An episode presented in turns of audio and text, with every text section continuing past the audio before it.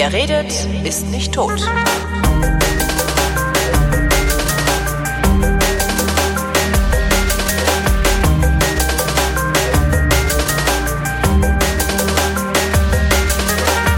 Willkommen zur Wissenschaft mit Florian Freistetter. Und mit Holger Klein. Der Florian ist ein Läufer. Äh, ich ähm, fange gerade erst damit an, beziehungsweise habe ich letztes Jahr erst damit angefangen. Und ich bin gestern nach äh, zweieinhalb Monaten das erste Mal wieder gelaufen. Ähm, mein, also das letzte Mal, als ich gelaufen bin, habe ich 15 Minuten am Stück ganz locker durchgehalten. Gestern bin ich nach fünf Minuten fast zusammengebrochen. Ist das normal? Du hast doch da empirische. Also jein, jein. Also wie gesagt, ich, ich bin, ich kann von meiner persönlichen Erfahrung wie gesagt, wenn du, wenn du das überhaupt nicht gewohnt bist, klar, dann, ja. dann wenn du eine Pause machst, dann dauert es am Anfang lange. Aber das kommt auch wieder schnell. Äh, aber du erinnerst dich vielleicht, wir hatten letztes Mal darüber gesprochen, dass äh, heftiges, zu viel Joggen äh, genauso schlecht ist wie überhaupt genau. nichts machen. Das war diese Studie aus Dänemark. Das ist uns aber auch in den Kommentaren gut zerlegt worden, ne? Genau, ich, ich, das habe ich dann erst danach gelesen. Ich habe wirklich unmittelbar danach, nachdem wir die Folge aufgenommen hatten, bin ich noch ein bisschen äh, spazieren gegangen und habe mir Podcasts angehört. Und es gibt einen großartigen Podcast von der BBC, der heißt More or Less. Ich weiß nicht, ob du den kennst. Nee. Es ist von äh, Tim Harford, das ist so ein Wissenschaft, Wirtschaftsjournalist und der sucht sich immer aus den Nachrichten äh, irgendwelche Geschichten mit irgendwelchen Zahlen, Statistiken drin. Man bisschen äh, Großbritannien-lastig natürlich, aber äh, generell auch Statistiken, Zahlen, die halt irgendwie überall in den Weltnachrichten vorkommen mhm. und schaut danach, macht das Sinn, was da erzählt wird? Ist das eine sinnvolle Statistik? Da ging es irgendwie, keine Ahnung, über, über irgendwelche, irgendwelche äh, Wahlprognosen oder irgendwie Ebola-Ausbreitungsraten. Und wenn alle Zahlen, Statistiken, die so in den Nachrichten vorkommen, die werden da halt irgendwie wöchentlich in diesen, äh, diesem More or Less Podcast halt irgendwie überprüft, erklärt, die Statistiken aufgedröselt und so weiter. Also wirklich eine, eine sehr, sehr coole Sache, die es auch auf Deutsch geben sollte eigentlich. Mhm. Mhm. Und eben in exakt der Folge, die ich exakt nach unserer Aufnahme gehört habe, haben die diese Statistik da äh, oh ja. eben auseinandergenommen und dann eben erklärt, dass es eben im Prinzip die Daten die Aussage nicht hergeben, weil äh, es zwar anfänglich sehr viele Jogger waren, über 1000 glaube ich oder sowas, die die drin hatten in der Statistik, aber eben dann durch diese einzelnen Gruppen, die sie aufgespalten haben, am Ende viel zu wenig äh, übrig geblieben sind. Mhm. Das heißt, also es war noch in dieser dieser Gruppe der wirklich der heftigen Jogger oder wie die genannt worden ist, äh, waren 36 Leute, von denen eben zwei dann gestorben sind Ei. und äh, keiner halt irgendwie, es gab halt irgendwie keine Möglichkeit wirklich, vielleicht sind die wirklich irgendwie gestolpert, haben sich das Genick gebrochen, ja? ja. Also das war, man kann halt nicht sagen, ob da jetzt wirklich das eine auf das andere zurückzuführen ist. Das ist halt, das ist halt eigentlich was, also da, daran merkt man ja auch, welcher Quellen wir uns bedienen. Das heißt, wir nehmen ja schon vorfiltrierte Informationen, meistens vorfiltrierte Informationen, weil wir ja auch die ganz normalen, ähm, sag mal, Medien genau. durchstöbern äh, für, für das Zeug, worüber wir uns hier unterhalten. Und ähm, eigentlich müsste man ja von Journalisten, die ja für sich eine gesellschaftliche Sonderstellung reklamieren, erwarten können, dass ihnen sowas nicht passiert. Dass solche Meldungen nicht veröffentlicht werden, beziehungsweise wenn sie veröffentlicht werden, dass dabei steht hier Achtung, das ist äh, äußerst fragwürdig, was die hier behaupten. Genau, also da gibt's auch vom äh, NHS, also das der National Health Service in, mhm. in, in Großbritannien, die haben da auch einen sehr, sehr langen Artikel drüber geschrieben, den können wir dann auch verlinken. Und die haben auch gesagt, äh, im Prinzip sollte eigentlich jede Schlagzeile der Form äh, zu viel X ist äh, schlecht für ja. sie, sollte eigentlich, äh, die sollte eigentlich nicht stattfinden, weil zu viel ist die Definition von schlecht, ja. Wenn zu viel von allem schlecht für dich, weil sonst wäre es nicht zu viel, ja. Also äh, insofern sollten diese Schlagzeilen sowieso äh, nicht nicht stattfinden.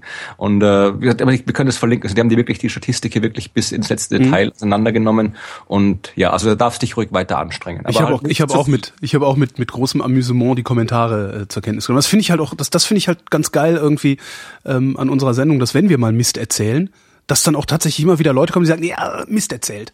Finde ja, ich, finde ich super. Und, und vor allen Dingen die, die wirklich fast ausschließlich in, in ordentlichem Umgangston, freundlich und gesittet daherkommen und nicht rumpöbeln, äh, Lügen-Podcast oder irgendwie sowas. Gibt's ja Lügen-Podcast? Weiß ich nicht, können wir mal einen machen. Doch, Aber den crowdfunden wir dann. Das wäre die Domain sicher, Lügen-Podcast. Das wird doch genau. cool.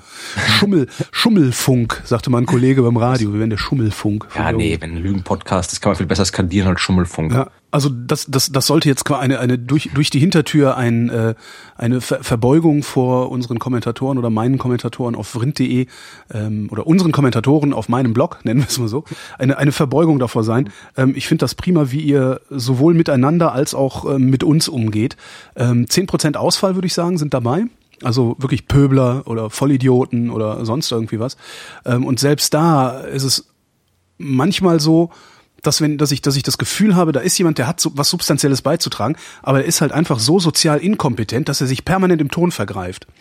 Und, das kenne ich auch. Und diese Leute furze ich dann regelrecht an. Also ich bin da, ich gehe da auch sofort auf 180. Da habe ich irgendwie so einen Schalter bei mir, wo ich sofort laut werde und sage, hau ab!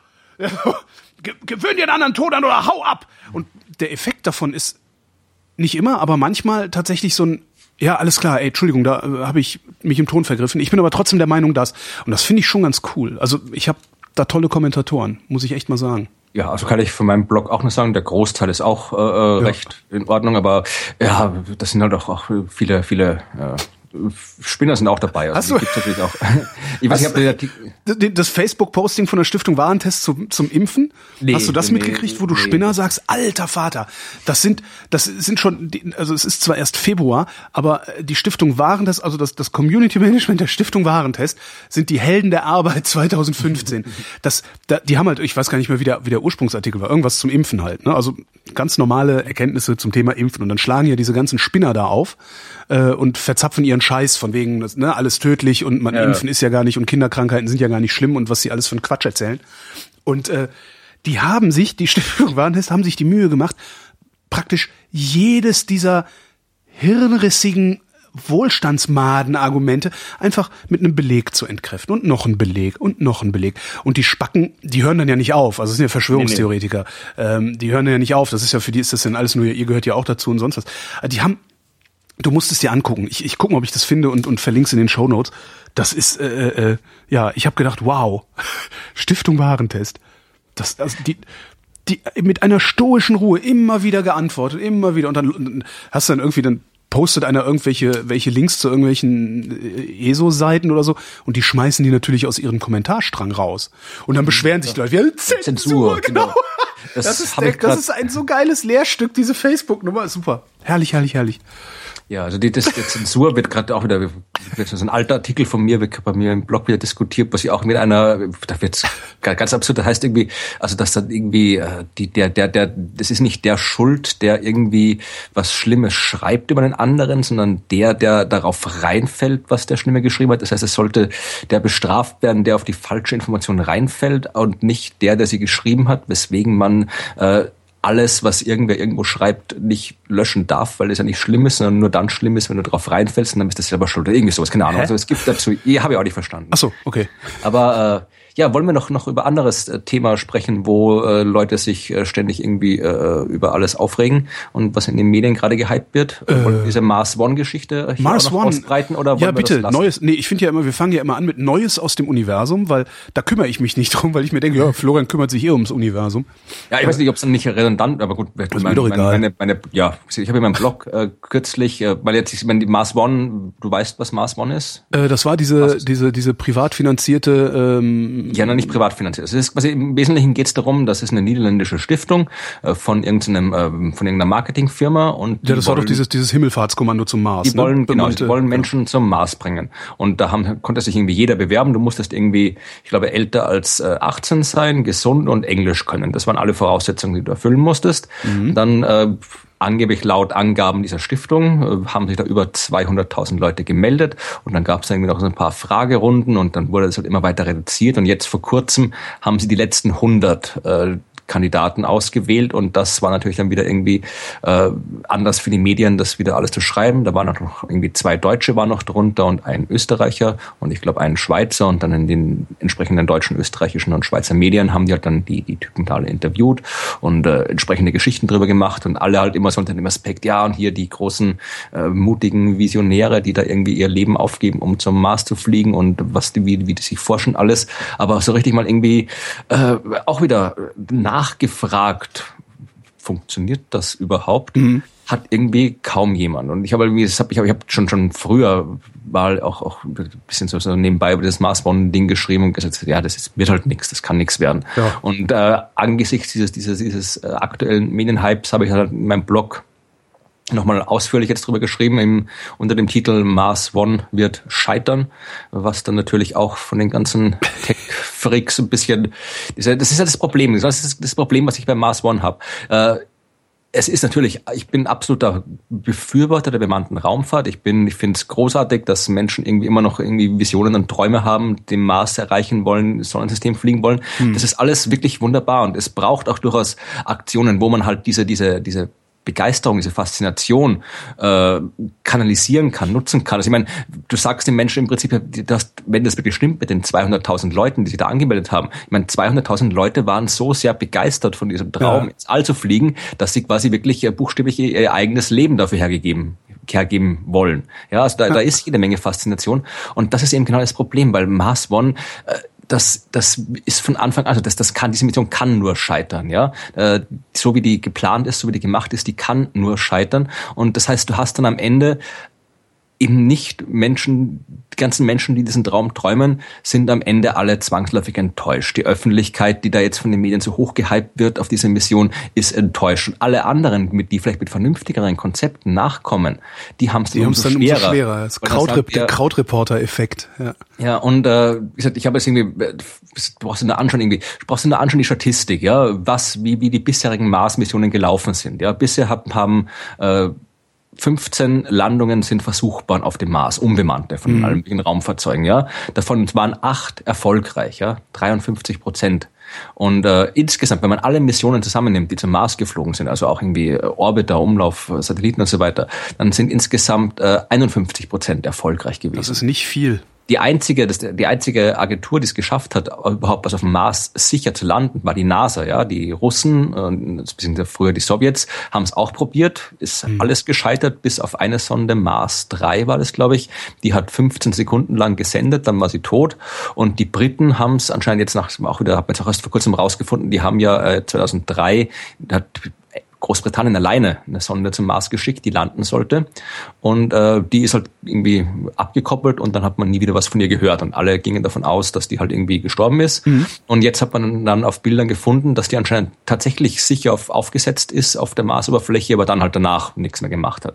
Also die einzigen, die es geschafft haben, irgendwas auf dem Mars zu schicken, zu landen, sicher zu landen, war die NASA. Mhm. Und selbst da hat es nur in knapp der Hälfte der Fälle gereicht. Also es ist wahnsinnig schwierig, zum Mars zu kommen und am Mars was zu landen. Ich wollte gerade sagen, und, zum äh, Mars zu kommen dürfte trivial sein, da was zu landen ist wahrscheinlich ja, das Problem. Ja, wie gesagt, ne? also auch generell von den Mars-Missionen, alle Mars-Missionen 53 Prozent. Alle Mars-Missionen, also auch die Orbiter-Mission. Genau, ja. Okay. Also wie gesagt, es ist es ist schwierig und äh, die die dieses Mars One Dingens, das will ja nicht einfach nur irgendwie so einen kleinen Rover da hinschicken oder einen Satelliten. Die müssen jetzt irgendwie äh, ein Habitat Dutzend, bauen Dutzend da, ja. irgendwie Vorabmissionen, die da irgendwelche äh, Habitate da alle runterschaffen und so weiter. Also das ist das ist wirklich das ist äh, das wäre quasi so viel Missionen zum Mars, wie bis jetzt in der ganzen Geschichte der Raumfahrt irgendwie durchgeführt worden sind. Ja, also das kostet wahnsinnig viel Geld, das kostet wahnsinnig viel Know-how, Wissenschaft, das muss man irgendwie alles machen. Und der Zeitplan ist ja, der, der, laut diesem Zeitplan sollten jetzt schon irgendwelche Trainingshabitate für diese 100 Leute da irgendwie auf der Erde errichtet werden. Wo irgendwie, sind die? Keine Ahnung, auf dem Papier. Äh, sollten auch irgendwie eine irgendwo in der Zivilisation, eine irgendwo in der arktischen Wildnis oder sowas. 2018 äh, soll schon ein Satellit zum Mars fliegen, danach ein Rover zum Mars, um da mal irgendwie alles anzuschauen und so weiter. Äh, da müsste man auch schon mal längst irgendwelche Dinge, irgendwelche Leute beauftragen, irgendwelche Sachen bauen.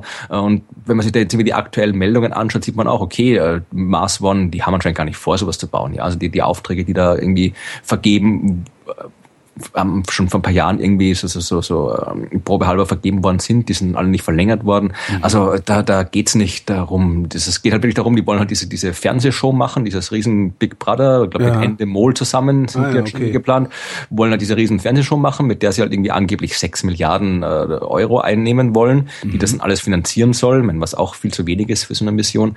Also wie gesagt, das, das die Mars One, das ist eine reine PR-Aktion. Die wollen, äh, die da, da wird nicht effektiv daran gearbeitet zum Mars zu fliegen. Da wird halt nur daran gearbeitet, möglichst viel irgendwie PR ja, zu machen. Verstehe. Und äh, das ist halt, das ist halt. Das also nicht sowas wie SpaceX, die ja dann auch tatsächlich ein Produkt nee, hatten, das SpaceX, äh, die, die, einsetzbar war oder ist. SpaceX ja. soll ja dann glaube ich irgendwie auch irgendwie für Mars One arbeiten und so weiter. Ich meine SpaceX, die haben halt Produkte, ja, die ja. sind, die sind dann eine vernünftige äh, Firma, eine private Weltraumfirma, die haben ja auch Aufträge und alles.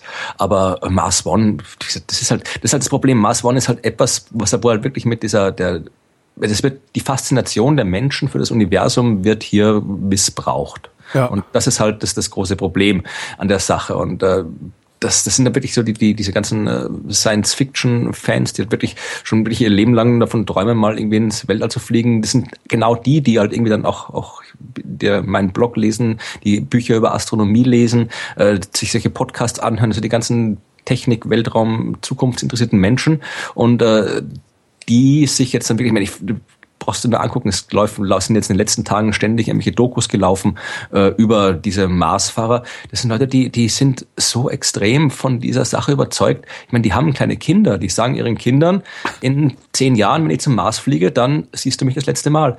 Und äh, die, die, die, die opfern wirklich, sind bereit, ihr ganzes Leben zu opfern und hm. die, die leben auch schon so, als würden sie das bald tun. Und das ist halt ein bisschen bescheuert, ne? Das ist sowieso, ich meine, rein, rein von, von den ganzen technischen äh, Problemen, finanziellen Problemen und dem fehlenden Forschungs-Know-how und allem abgesehen, ist die Mission natürlich auch irgendwie ethisch, moralisch äh, völlig äh, absurd, ja. Das wäre dann das also, nächste. Das, das wäre aber eine interessante Diskussion über sowas wie Menschenwürde beispielsweise. Also. Ja.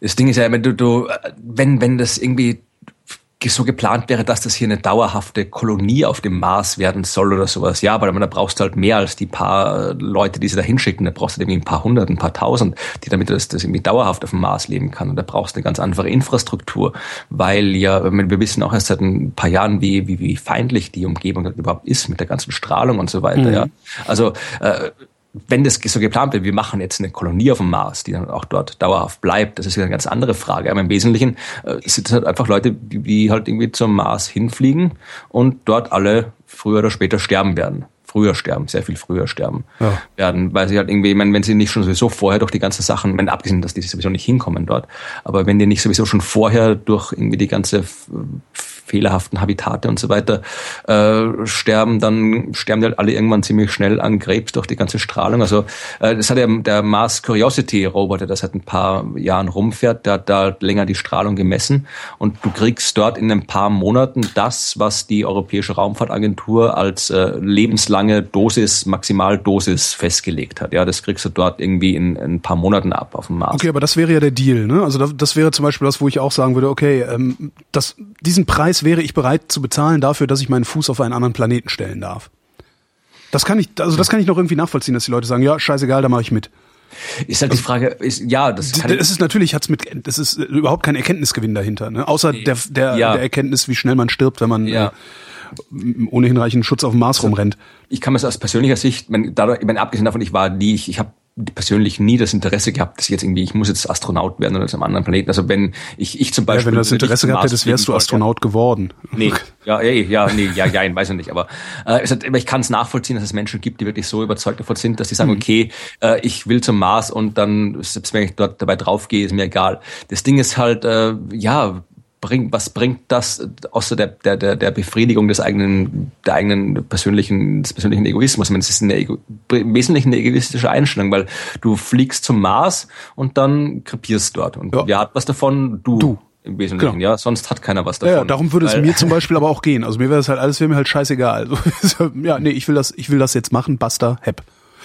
Ja, aber gesagt, man, äh, das ist halt, ja, ich denke mal, wenn man, wenn man, wenn wir schon irgendwie im Weltall irgendwie was machen wollen, dann wir haben, wir haben schon mal so solche Sachen gemacht. Meine, das ganze Apollo-Programm war eine extrem nicht nachhaltige Sache. Ja, das war halt im Wesentlichen das einzige Ziel. Wir müssen einen Typen auf den Mars, auf den Mond bringen und halt dann wieder zurück. Ja, also das, äh, das war das Ziel und äh, da dem, dem wurde halt irgendwie alles andere untergeordnet und das Wettrennen war halt dann 1969 zu Ende und dann hat es im Wesentlichen keinen mehr interessiert. Mhm. Dann äh, ist mal irgendwie noch, noch ein paar Mal hingeflogen zum Mond und dann, wenn die, die, die sind ja nicht mehr alle geplanten Apollo-Missionen durchgeführt worden.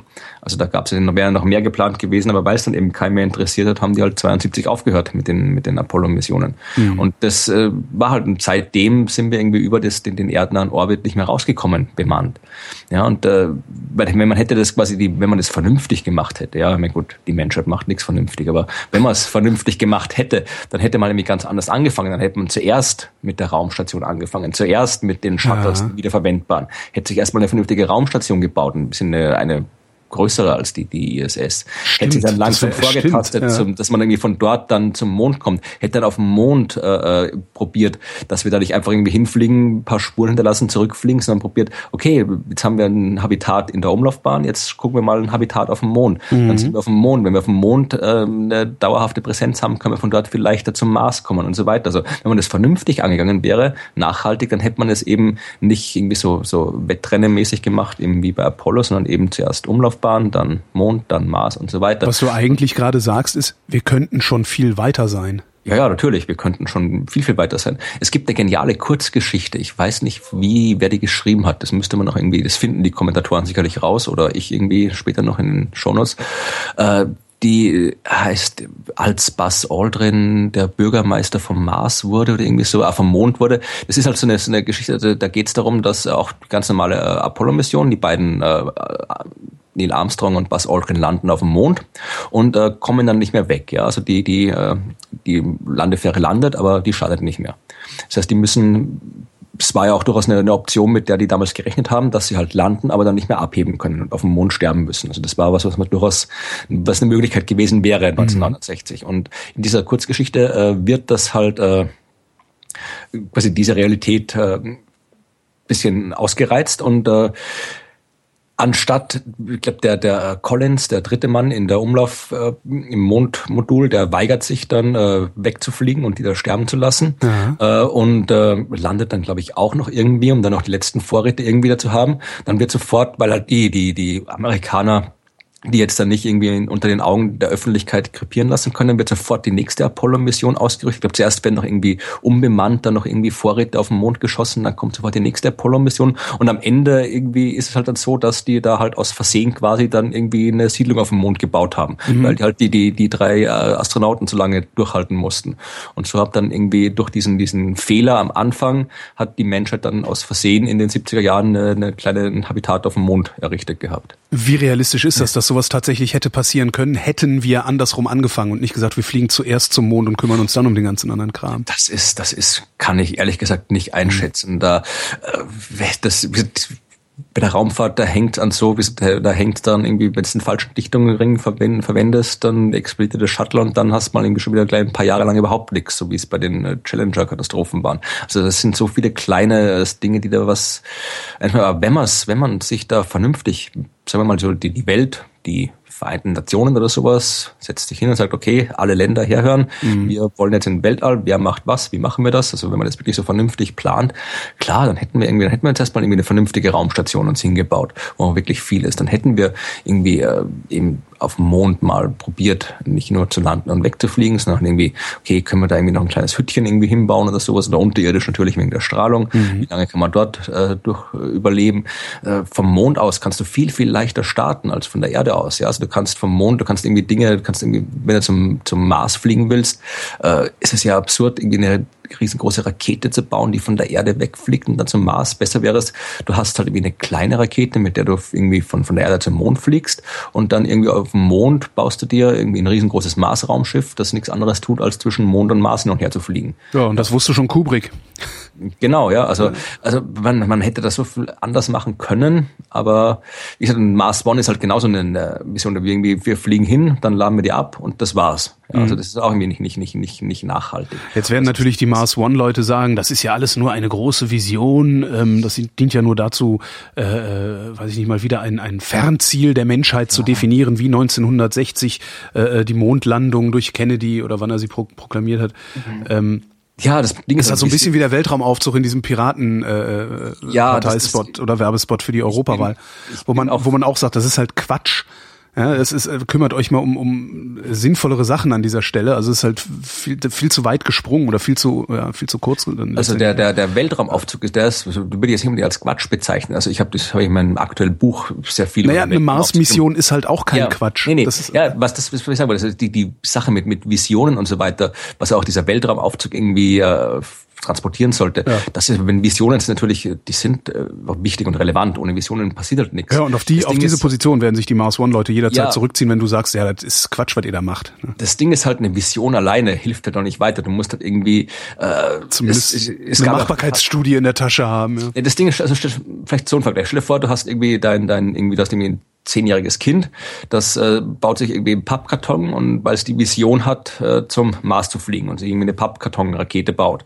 Das ist auch irgendwie eine wunderbare Vision, die man irgendwie fördern kann, mhm. äh, stützen kann, weil halt irgendwie daraus dann irgendwas erwächst. Wenn jetzt aber irgendwie das dein Kind mit seiner Pappkartonrakete meint, es geht jetzt zum, zum Fernsehturm am Alexanderplatz, um da jetzt irgendwie von dort aus mit seiner Pappkartonrakete zum Mars zu starten, dann äh, wirst du vielleicht auch sagen, ja, schöne Vision, aber vielleicht sollten wir doch nochmal drüber reden, dass nicht jede Vision, dass eine Vision alleine nicht reicht, sondern mhm. dass man irgendwie, um die Vision dann zu verwirklichen, auch noch gewisse Dinge tun muss und gewisse Dinge eben nicht tun darf.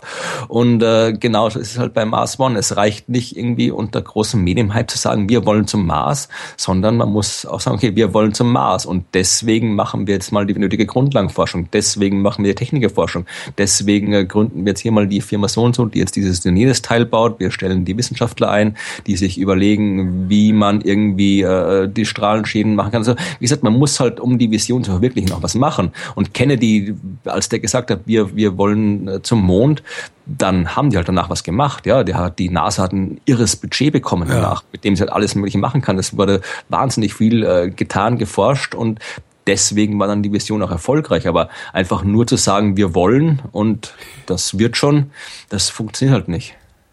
Was gibt's denn noch Neues aus dem Weltraum? Ja, gibt viele. Also die, die Raumsonden, die gerade unterwegs sind, die machen alle tolle Sachen. Also irgendwie äh, Dawn, die NASA-Sonde, die zu Ceres unterwegs ist und dort jetzt eh bald im März ankommen wird, äh, die hat schon schicke Bilder gemacht. Also wir haben jetzt seit ein paar Tagen, Wochen, weiß ich gar nicht, äh, das erste Mal bessere Bilder von Ceres, also diesem großen Asteroiden, im, dem größten Asteroiden im Asteroidengürtel. Äh, das erste Mal bessere Bilder, als wir sie vom Hubble-Teleskop hatten, das bisher die besten Bilder geliefert hat. Mhm.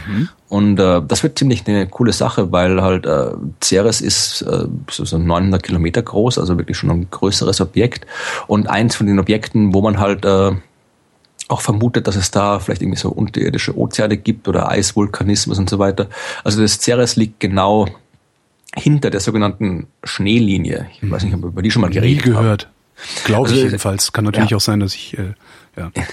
Also du hast, stell dir das Sonnensystem vor, wie es gerade entsteht vor viereinhalb Milliarden Jahren. Ja. Du hast die Sonne, du hast eine große Scheibe aus Gas und Staub rundherum und äh, nahe an der Sonne ist es warm, weit weg von der Sonne ist es kühl mhm. und weit weg von der Sonne ist es eben dann so kühl, dass die ganzen irgendwie so leicht flüchtige Gase und so weiter irgendwie als äh, in Form von von Eis, von von Schnee im Wesentlichen mhm. irgendwie auskondensieren können, was du nahe an der Sonne nicht hast. Das heißt, du hast deswegen dann auch äh, weit weg von der Sonne mehr Baumaterial für Planeten, also Staub und Schnee und nahe an der Sonne nur Staub. Und deswegen haben wir auch nahe an der Sonne Planeten, die eher klein sind, mit felsiger Struktur, fester Oberfläche, so Merkur. Venus, Ars und Erde.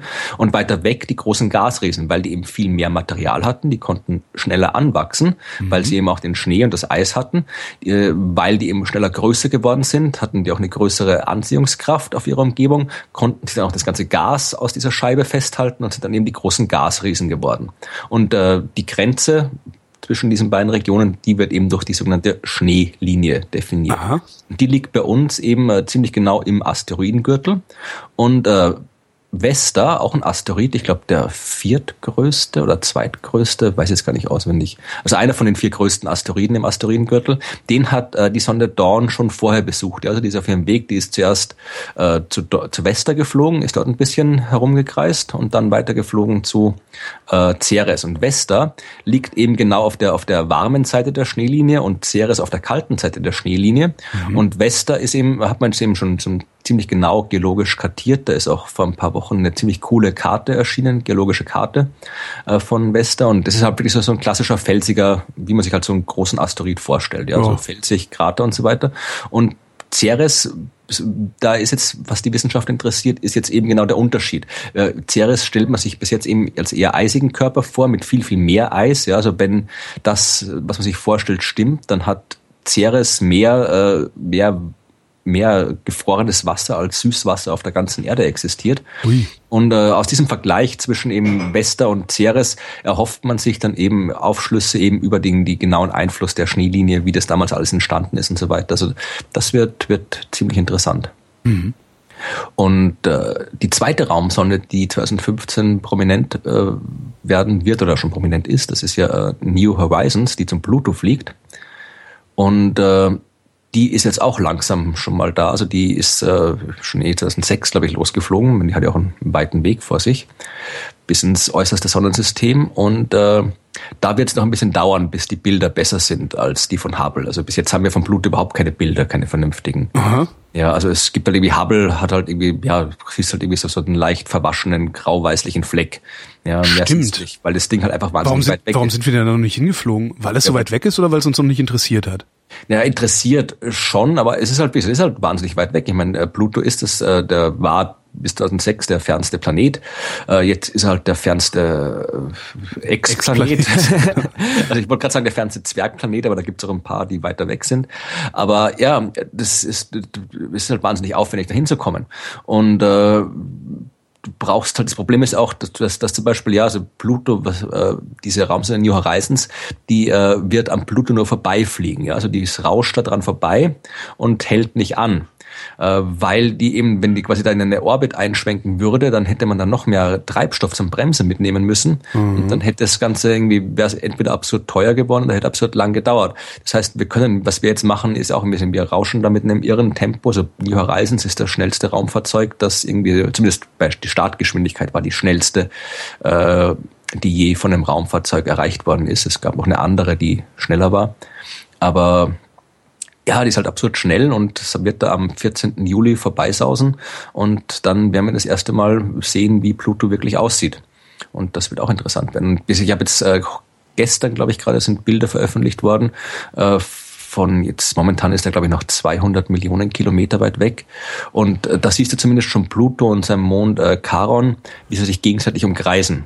Also das da ist eine schöne Animation veröffentlicht worden. Mhm. Wo du halt wirklich siehst, also der Mond ist ja auch ziemlich groß. Der Im Vergleich zu Pluto ist 2300 Kilometer und Charon 1200 oder sowas um den Dreh rum. Sowas, ne? Ja, also das sind eher, also das da ist wirklich so, dass, dass eben nicht der Mond den Planeten, also Zwergplaneten umkreist, so wie bei uns, bei der Erde, sondern eben die umkreisen ihren gemeinsamen Schwerpunkt und der gemeinsame Schwerpunkt liegt eben zwischen den beiden Himmelskörpern. Ja, bei der mhm. Mo beim Mond und Erde liegt ist der gemeinsame Massenschwerpunkt noch innerhalb der Erde. Das heißt, die Erde wackelt ein bisschen und unser Mond geht rundherum.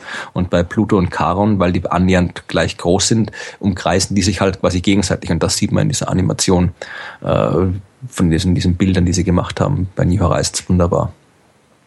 Es gibt noch die dritte Raumsonde, ja. Rosetta, die unterwegs Stimmt, ist. Stimmt, Rosetta haben wir ja auch noch. Genau, die ist ja immer noch unterwegs. Also Was ist eigentlich mit dem Lander geworden? Der war doch dann zwischenzeitlich mal weg. Ja, der ist immer noch weg. Und es kann weg. gut sein, also die, der Komet nähert sich der Sonne, der, der Sonne an. Mhm. Äh, immer weiter. Also ich glaube, weiß gar nicht, im August August, irgendwann im Sommer, ich habe die Daten schon wieder vergessen, irgendwann im Sommer, äh, demnächst kommt er mal den sonnennächsten Punkt und wird halt immer wärmer dort.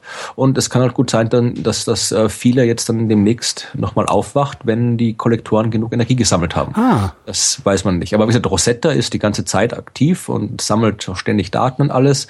Erst vor kurzem sind dann die, die ein, ist ein ganzer Schwung äh, Papers erschienen mit den ersten Daten.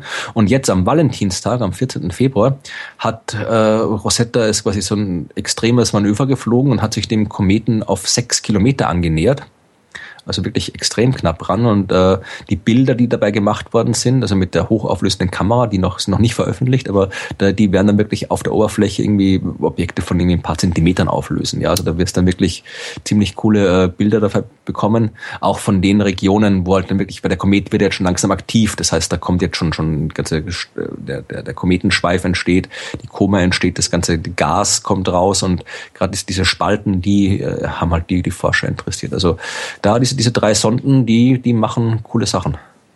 Und werden noch mehr coole Sachen machen im Laufe des Jahres. Also da wird es noch viel Neues aus dem Universum geben. Wenn diese Bilder noch nicht veröffentlicht sind, warum sind die noch nicht veröffentlicht? Haben die die noch nicht fertig ja. gerendert oder äh, werden die erstmal unter Verschluss gehalten, damit die ihre Experimente dann machen können? Und, das ist halt, das ist auch etwas, wo halt die ganzen äh, die, die jede Menge Streits im Internet stattfinden, mhm. weil vor allem halt irgendwie die Astronomie-Fans äh, sagen, ja, die Bilder müssen sofort verfügbar sein. Und äh, die Verschwörungstheoretiker ist, sagen, dass die erst noch retuschiert werden müssen. Nee, das, das Ding ist, dass, dass quasi die, die Rechte an, an den Daten, aus denen die Bilder bestehen, das, das wird meistens immer der, der Europäischen Raumfahrtagentur vorgeworfen. Ja, die ESA sollte das alles freigeben und so weiter, weil die NASA macht es ja auch und die ESA tut das aber nicht. Das Problem ist, dass die ESA da eigentlich gar nichts dafür kann, weil die Rechte eben bei den wissenschaftlichen Institutionen liegen, Ah, ja. die die Instrumente gebaut haben. Ja, und äh, die sagen halt, nee, wir geben das halt nicht frei, weil wir wollen da selbst unsere Forschung machen und dann, wenn wir unsere Forschung gemacht haben, dann wird das Ganze öffentlich gemacht und nicht vorher, weil sonst irgendwie, ja, kann man im gewissen Sinn nachvollziehen, weil irgendwie, man, da, da wird da irgendwie jahrelang, fast jahrzehntelang bei Raumfahrtmissionen irgendwelche Instrumente gebaut und Daten gesammelt und alles und dann äh, macht man die Daten öffentlich und irgendwer andere kommt und äh, macht damit, schreibt damit die Papers. Denn das Problem ist halt von der, von der Struktur her, wie die Wissenschaft funktioniert, dass halt quasi die einzige Währung, die halt da in der Szene zählt, die Papers sind, die du schreibst. Ja. Und äh, wenn du halt dann aus deinen aus deinen Projekten nicht genug äh, wissenschaftliche Artikel rauskriegst, dann hast du halt Pech gehabt. Dann Kriegst deinen nächsten Antrag nicht mehr finanziert. Genau. Also man könnte, es gibt natürlich Möglichkeiten, das zu lösen. Man könnte zum Beispiel irgendwie sagen, was weiß ich, man könnte sagen, wenn sich die, die, die, die, zum Beispiel die, die einschlägigen Fachzeitschriften, wo sowas veröffentlicht wird, zusammensetzen und sagen, okay, wir akzeptieren einfach für die ersten sechs Monate oder wie auch immer diese Übergangsfrist jetzt gerade ist, für sechs Monate keine Artikel zu dem Thema, die nicht von dieser Arbeitsgruppe kommen. Äh, dann können die ihre Daten freigeben und mit dem Wissen, dass sie halt die einzigen sind, die darüber was veröffentlichen werden, weil die Zeitschriften alles andere nicht, nicht akzeptieren an Veröffentlichungen. Das wäre eine Möglichkeit, das zu machen. Also sowas freizugeben. Aber so wie es halt momentan gerade ist, es werden halt, es werden schon Bilder veröffentlicht. Also das sind halt die Bilder der Navigationskamera von Rosetta, äh, die da auf dem, auf dem Rosetta-Blog, die haben ein wunderbares Blog, wo fast täglich neue Informationen irgendwie äh, veröffentlicht werden. Und da rast du auch die Navigationskamera-Bilder, die auch ziemlich beeindruckend sind. Aber die Bilder der hochauflösenden wissenschaftlichen Kamera, die kommen halt dann nur alle paar Wochen, wenn da halt wieder genug ausgewertet worden ist. Also das ist halt ein bisschen, ja, es gibt Gründe sowohl dafür als auch dagegen, dass das veröffentlicht wird. Da wird, wer Lust hat, kann sich da gerne die einschlägigen Streitereien und Diskussionen im Internet angucken. Äh, Wird sich so ständig ändern dran, denke ich mal. Leider. Apropos veröffentlichen. Die NASA hat ähm, so Klingeltöne veröffentlicht. Hast du mitgekriegt? Habe ich mitgekriegt, aber noch nicht gehört. Achso, ja, ich habe ich hab die mal so durchgeklickt, aber ich habe es nicht geschafft, die auf die Jingle-Maschine zu laden. Das ist irgendwie ein etwas komplexerer Vorgang und ich bin da nicht mehr zugekommen auf die Schnelle. Äh, die haben halt so, äh, ne, ich, äh, irgendwie so Countdown und ein bisschen Gesprächsfetzen zwischen den zwischen den äh, Astronauten und der Bodenstation und sowas gemacht. Ist ganz lustig. Also man, also und ein bisschen enttäuschend, weil du sitzt halt da und denkst, ah, geil, geil, geil, geil, geil, Klingeltöne, ah. Und dann hörst du die Dinger so durch und äh, denkst du, ja, nee, eigentlich will ich nicht, dass mein Telefon solche Geräusche macht. Ähm, aber kann, kann man mal bringen. Und ich glaube, wenn man, wenn man jetzt ein bisschen schmerzbefreiter ist äh, bei Klingeltönen am Handy, ist das, glaube ich, eine ganz geile Sache. Obwohl das hat dann irgendwann auch jeder, genau wie dieses äh, damals von 24, dieses ähm, CIA-Telefon. Habe ich nie gesehen. Nee, ist, also, die hatten so ganz charakteristisches Telefonklingeln, das hatten wir dann alle. Und das hat echt genervt.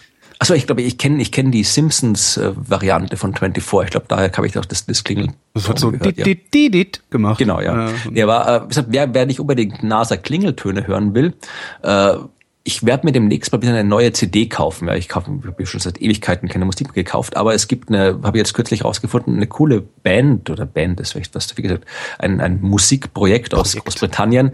Das, die heißen äh, Public Service Broadcasting. Aha. Die nehmen quasi so öffentliche, was kennst du diese, diese, diese irgendwie Informationsvideos aus den 50er, 60ern, irgendwie was tun, wenn Duck irgendwie der. Atomkrieg kommt oder sowas. Oder das also einfach generell also so öffentliche Verlautbarungen, die halt auch irgendwie frei verfügbar sind und machen daraus irgendwie äh, interessante, coole Musik und die haben jetzt eine neue CD rausgebracht. Da geht's wirklich nur um, äh, um Raumfahrt, The Space Race heißt die, wo sie halt auch die ganzen, die ganze Kommunikation, die da irgendwie von, von, von äh, bei den Apollo-Missionen stattgefunden hat und auch äh, russische äh, Kommunikationen, die dann irgendwie freigegeben worden sind, äh, zusammen zu wirklich, wirklich recht interessanten, coolen ähm, Musikstücken, die auch du- durchaus hörbar sind als Musik und nicht jetzt unbedingt nicht nur als, als Töne, sondern wirklich auch als Musik hörbar sind, zusammengestellt. Das ist wirklich ein cooles Ding. Ich glaube, die erscheint ist schon erschienen. Irgendwann die Tage muss diese CD erscheinen, kann man irgendwie auch verlinken. Und das ist, war- ist ein cooles Projekt. Also da gibt's ein paar coole Lieder drauf. Ich habe mal eine CD gehabt, ähm, die müsste, müsste ich sogar eigentlich noch die, die, die äh, MP3s, also die Rips davon haben, hier rumfliegen. Wenn ich's hab, schicke ich sie mal. Ähm, die heißt Transplutonian Transmissions. Äh, ist auch 15 oder 20 Jahre alt, da ist halt auch so ein Künstler hingegangen und hat äh, die Geräusche, die Galaxien erzeugen, weil die haben ja, ne, das kann man dann irgendwie umrechnen in hörbare Töne, die, die ja. genau, man kann also, also scheint es scheint so, wenn ich ich krieg's nicht mehr genau zusammen, ehrlich gesagt. Also jede Galaxie hat ein bestimmtes, weiß ich nicht was, äh, sondert bestimmte Frequenzen ab, die charakteristisch sind irgendwie. Kann auch Licht sein, ich frage mich nicht. Und der hat das eben in, nach, einem, nach einem festen Schema in hörbare Töne umgerechnet und hat daraus äh, so Ambient-Musik gemacht. Das klingt ganz geil. Cool, lass ich dir mal ja, zu. Also wenn ich wenn ich noch hab, äh, lass ich dir zukommen. Hm? Ja, so wir doch. Ich habe noch, ich habe jetzt irgendwie, wenn wir schon so weltraumlastig sind. Ja, immer äh, her mit dem Weltraum. Ja. Das, ich habe sonst kein Weltraumthema mehr. Von daher. Österreich wird wieder den Weltraum erobern. Endlich, endlich ja. Österreicher, Österreicher auf dem Mond. Genau, ja, der, genau, Österreicher auf dem Mond. Nee, äh, das ist, also Österreich ist jetzt nicht unbedingt die große Raumfahrtnation. Nee, hab ich wir, auch wir, hatten, wir hatten einen Astronauten, ja, in den 90ern, der zum, äh, zur damals noch zur Mir geflogen ist. Ich wollte gerade fragen, ist er auch in den Weltraum geflogen? nee, nee, der ist zur Mir geflogen. Heißen Astronauten eigentlich Astronauten, wenn sie nicht in den Weltraum geflogen sind? Doch, ja, heißen sie auch. Okay. Und rate mal, wie die, wie die österreichischen Astronauten hießen. Äh, äh, Astronaut. Exakt, genau. Das darf doch nicht wahr sein. Das ist doch alles. Das war, das war, das waren die Astronauten, ja, ja. Es waren zwei, also zwei waren es äh, und einer, einer war halt der Satz und der einer der Viehböck, der ist halt dann zur Meere geflogen. Mhm. Und ja, aber egal. Also das äh, war halt so der der große, ich glaube auch der einzige bis jetzt, der im All war, aber vor kurzem, ich glaube, da haben wir auch geredet vor kurzem drüber, dass Österreich hat zwei Satelliten selbst gebaut und ins All geschickt. Äh, das war letztes Jahr, vorletztes Jahr, weiß nicht gar nicht, zwei so kleine Satelliten, die sie hochgeschickt haben. Mhm. Und jetzt äh, nächstes Jahr kommt noch ein Satellit. Und zwar heißt der Pegasus und das ist ein ziemlich cooles Ding. Das ist ein sogenannter CubeSat. Ja. Da hast du, ja, Cube, das waren diese Mini-Satelliten, 10 mal 10 Zentimeter Würfelchen. Oder genau, die du halt auch so verschiedenen. Als Beiladung sozusagen zur Hauptlast äh, in die Raketen schmeißen kannst. In dem Fall ist es sogar, was ist es die Hauptlast? Das ist so ein Projekt wie QB50 heißt es. Das sind halt, äh, da werden halt ein ganzer Haufen von diesen CubeSets äh, zusammen äh, gemacht. Du kannst ja quasi, je nachdem, das sind halt wirklich diese 10 mal 10 mal 10, beziehungsweise du kannst den zusammenstückeln. Äh, der hier wird jetzt irgendwie 10 mal 10 mal 20 groß sein. Und mhm. das Schöne ist, dass die ja wirklich, die sind ja wirklich so, mittlerweile schon so klein und so auch vergleichsweise billig, dass du halt da wirklich äh, in dem Fall äh, Studenten beteiligen kannst. Das heißt, dieser Satellit, der wird wirklich unter anderem von Studenten in Österreich mitgebaut. Und das finde ich halt wirklich ein cooles Projekt, dass du halt, äh, nicht jetzt immer nur so theoretisch irgendwie rumlernst, wie Raumfahrt funktioniert alles, sondern wirklich ganz konkret so ja. ein Teil als Student selbst bauen kannst. Und ich glaube, äh, wo du vergleichsweise billig sagst, ich glaube, es ist nicht nur vergleichsweise billig, ich glaube, es ist billig, ne? Ne? Das sind irgendwie vierstellig, was das nur noch kostet, so ein Ding mit, mitzunehmen, oder? Ich habe über den Preis, ich schockere ich habe jetzt hier gerade. Ich hatte mit der, als, als ich, als ich am DLR war, äh, im, im Rahmen des Resonator-Podcasts, hatten wir darüber kurz gesprochen. Ich weiß nicht, ob es, ob es dann hinterher in der veröffentlichten Sendung drin war, aber. Aber ja. es, wir könnten ja mal einen Kraut fanden. So ein Satelliten? Genau, dann. Ja, aber dann müssen wir uns ein Experiment aus. Das ist geil. ich habe schon ein Experiment. Kennst du Russells Teekanne? Äh, Moment, ist das die Teekanne, die äh, um die in einem Orbit um die Erde kreist, die man nicht sehen kann? Genau. Du meinst, wir sollten einen CubeSat in Form einer Teekanne hochschießen? Ja, ja wir machen wir, wir, Und damit widerlegen wir Russell. Oder, ja, keine Ahnung, ich weiß ja, weiß, ob man sie sehen kann dann. Dann können wir das quasi experimentell überprüfen, ob man wirklich die Teekanne, die angeblich nicht sichtbar ist und die man nur glauben kann, ob man die wir können, ein, wir können ja einen Sputnik-Piep einbauen. Genau. Ja. Das wäre dann sowas ähnliches wie der Heilige Geist, ne? Man kann es nicht genau. sehen, aber es fährt irgendwie ein Geräusch in, in die Köpfe der Menschen, ja. Genau. Ja, also das wäre ein schönes in dem, in dem Fall, äh, ich finde auch interessant, diese, dieser, dieser Pegasus, der ist ja nicht nur zum Spaß und der Freude da, sondern der macht doch wirklich was. Der erforscht die Thermosphäre. Die ist so ein Teil, der, der äußerste Teil der Atmosphäre, so 200 bis 400 Kilometer hoch. Und äh, das ist auch der Teil, der uns dann vor der kosmischen Strahlung schützt. Also durchaus wichtig.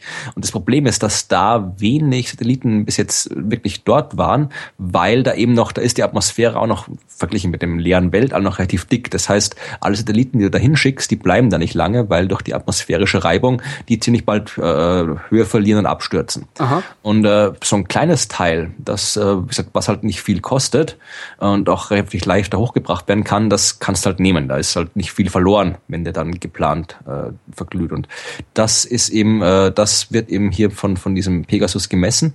Der äh, misst dann auch die Magnetfelder und nutzt die Magnetfelder auch, um sich dann selbst irgendwie auszurichten. Das heißt, die, die Steuerung geht dann direkt über eine Kopplung mit den Magnetfeldern, die da draußen herrschen. Also das ist ein ziemlich, ziemlich cooles Projekt, was die machen. Und wird 2016 im Januar starten. Das fand ich auch cool. Gestartet wird hier, steht hier in der, in der, Mitteilung. Das Trägersystem wird eine Rakete vom Typ äh, Cyclone 4 des ukrainisch-brasilianischen Unternehmens Alcantara Cyclone Space sein. Also eine ukrainisch-brasilianische äh, Weltraumagentur. Das ist geil. Hochschickt. Ja. Ja, also da, das sind so Sachen, daran merkt man, dass irgendwas passiert ist auf der Welt in den letzten 20 Jahren. Ein ukrainisch-brasilianisches Konsortium schießt Raketen ins Weltall. Ja. Das ist, ja, das, ja. Wer alt genug ist, also das ist halt wahrscheinlich wirklich eine Altersfrage. Ich glaube, wenn man heute 25 ist, dann denkt man sich, ja, ja, klar machen die das. Aber wenn man so alt ist wie wir und noch den eisernen Vorhang erlebt hat, äh, äh das, ich finde das total faszinierend. Das ist eigentlich das Faszinierendste an, an, an Wissenschaft oder nee, nicht das Faszinierendste, aber einer der, der, der soziologisch faszinierenden Aspekte, wenn nicht gar der soziologisch faszinierendste Aspekt an, an den Wissenschaften, diese Internationalisierung, äh, die, die da, ja, ich bin fasziniert. Du merkst, ich bin fasziniert. Mir fehlen ja. immer Worte. Wenn ich fasziniert bin, fehlen mir immer die Worte. Das ist so, daran erkennt man, dass ich wirklich fasziniert bin. Das heißt, jedes Mal, wenn du dein Talkradio irgendwie stundenlang mit den Leuten quatscht, dann bist du eigentlich überhaupt nicht fasziniert. Kommt drauf an. Also manchmal schon. Dann, jedes Mal, wenn mir die Worte fehlen, bin ich fasziniert. Ansonsten bin ich interessiert. Okay. Ja, ja, das ist das ist der wesentliche Unterschied.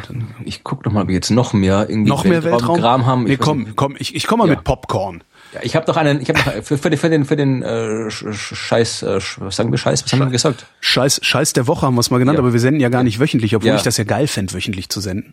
Ja, wir haben ja, ich habe noch einen astronomischen Scheiß am Schluss. Den okay. können wir dann noch machen astronomischer Scheiß, auch schön. Also Popcorn raus, es geht rund. Ähm, französische Wissenschaftler haben rausgefunden, warum Popcorn Pop macht.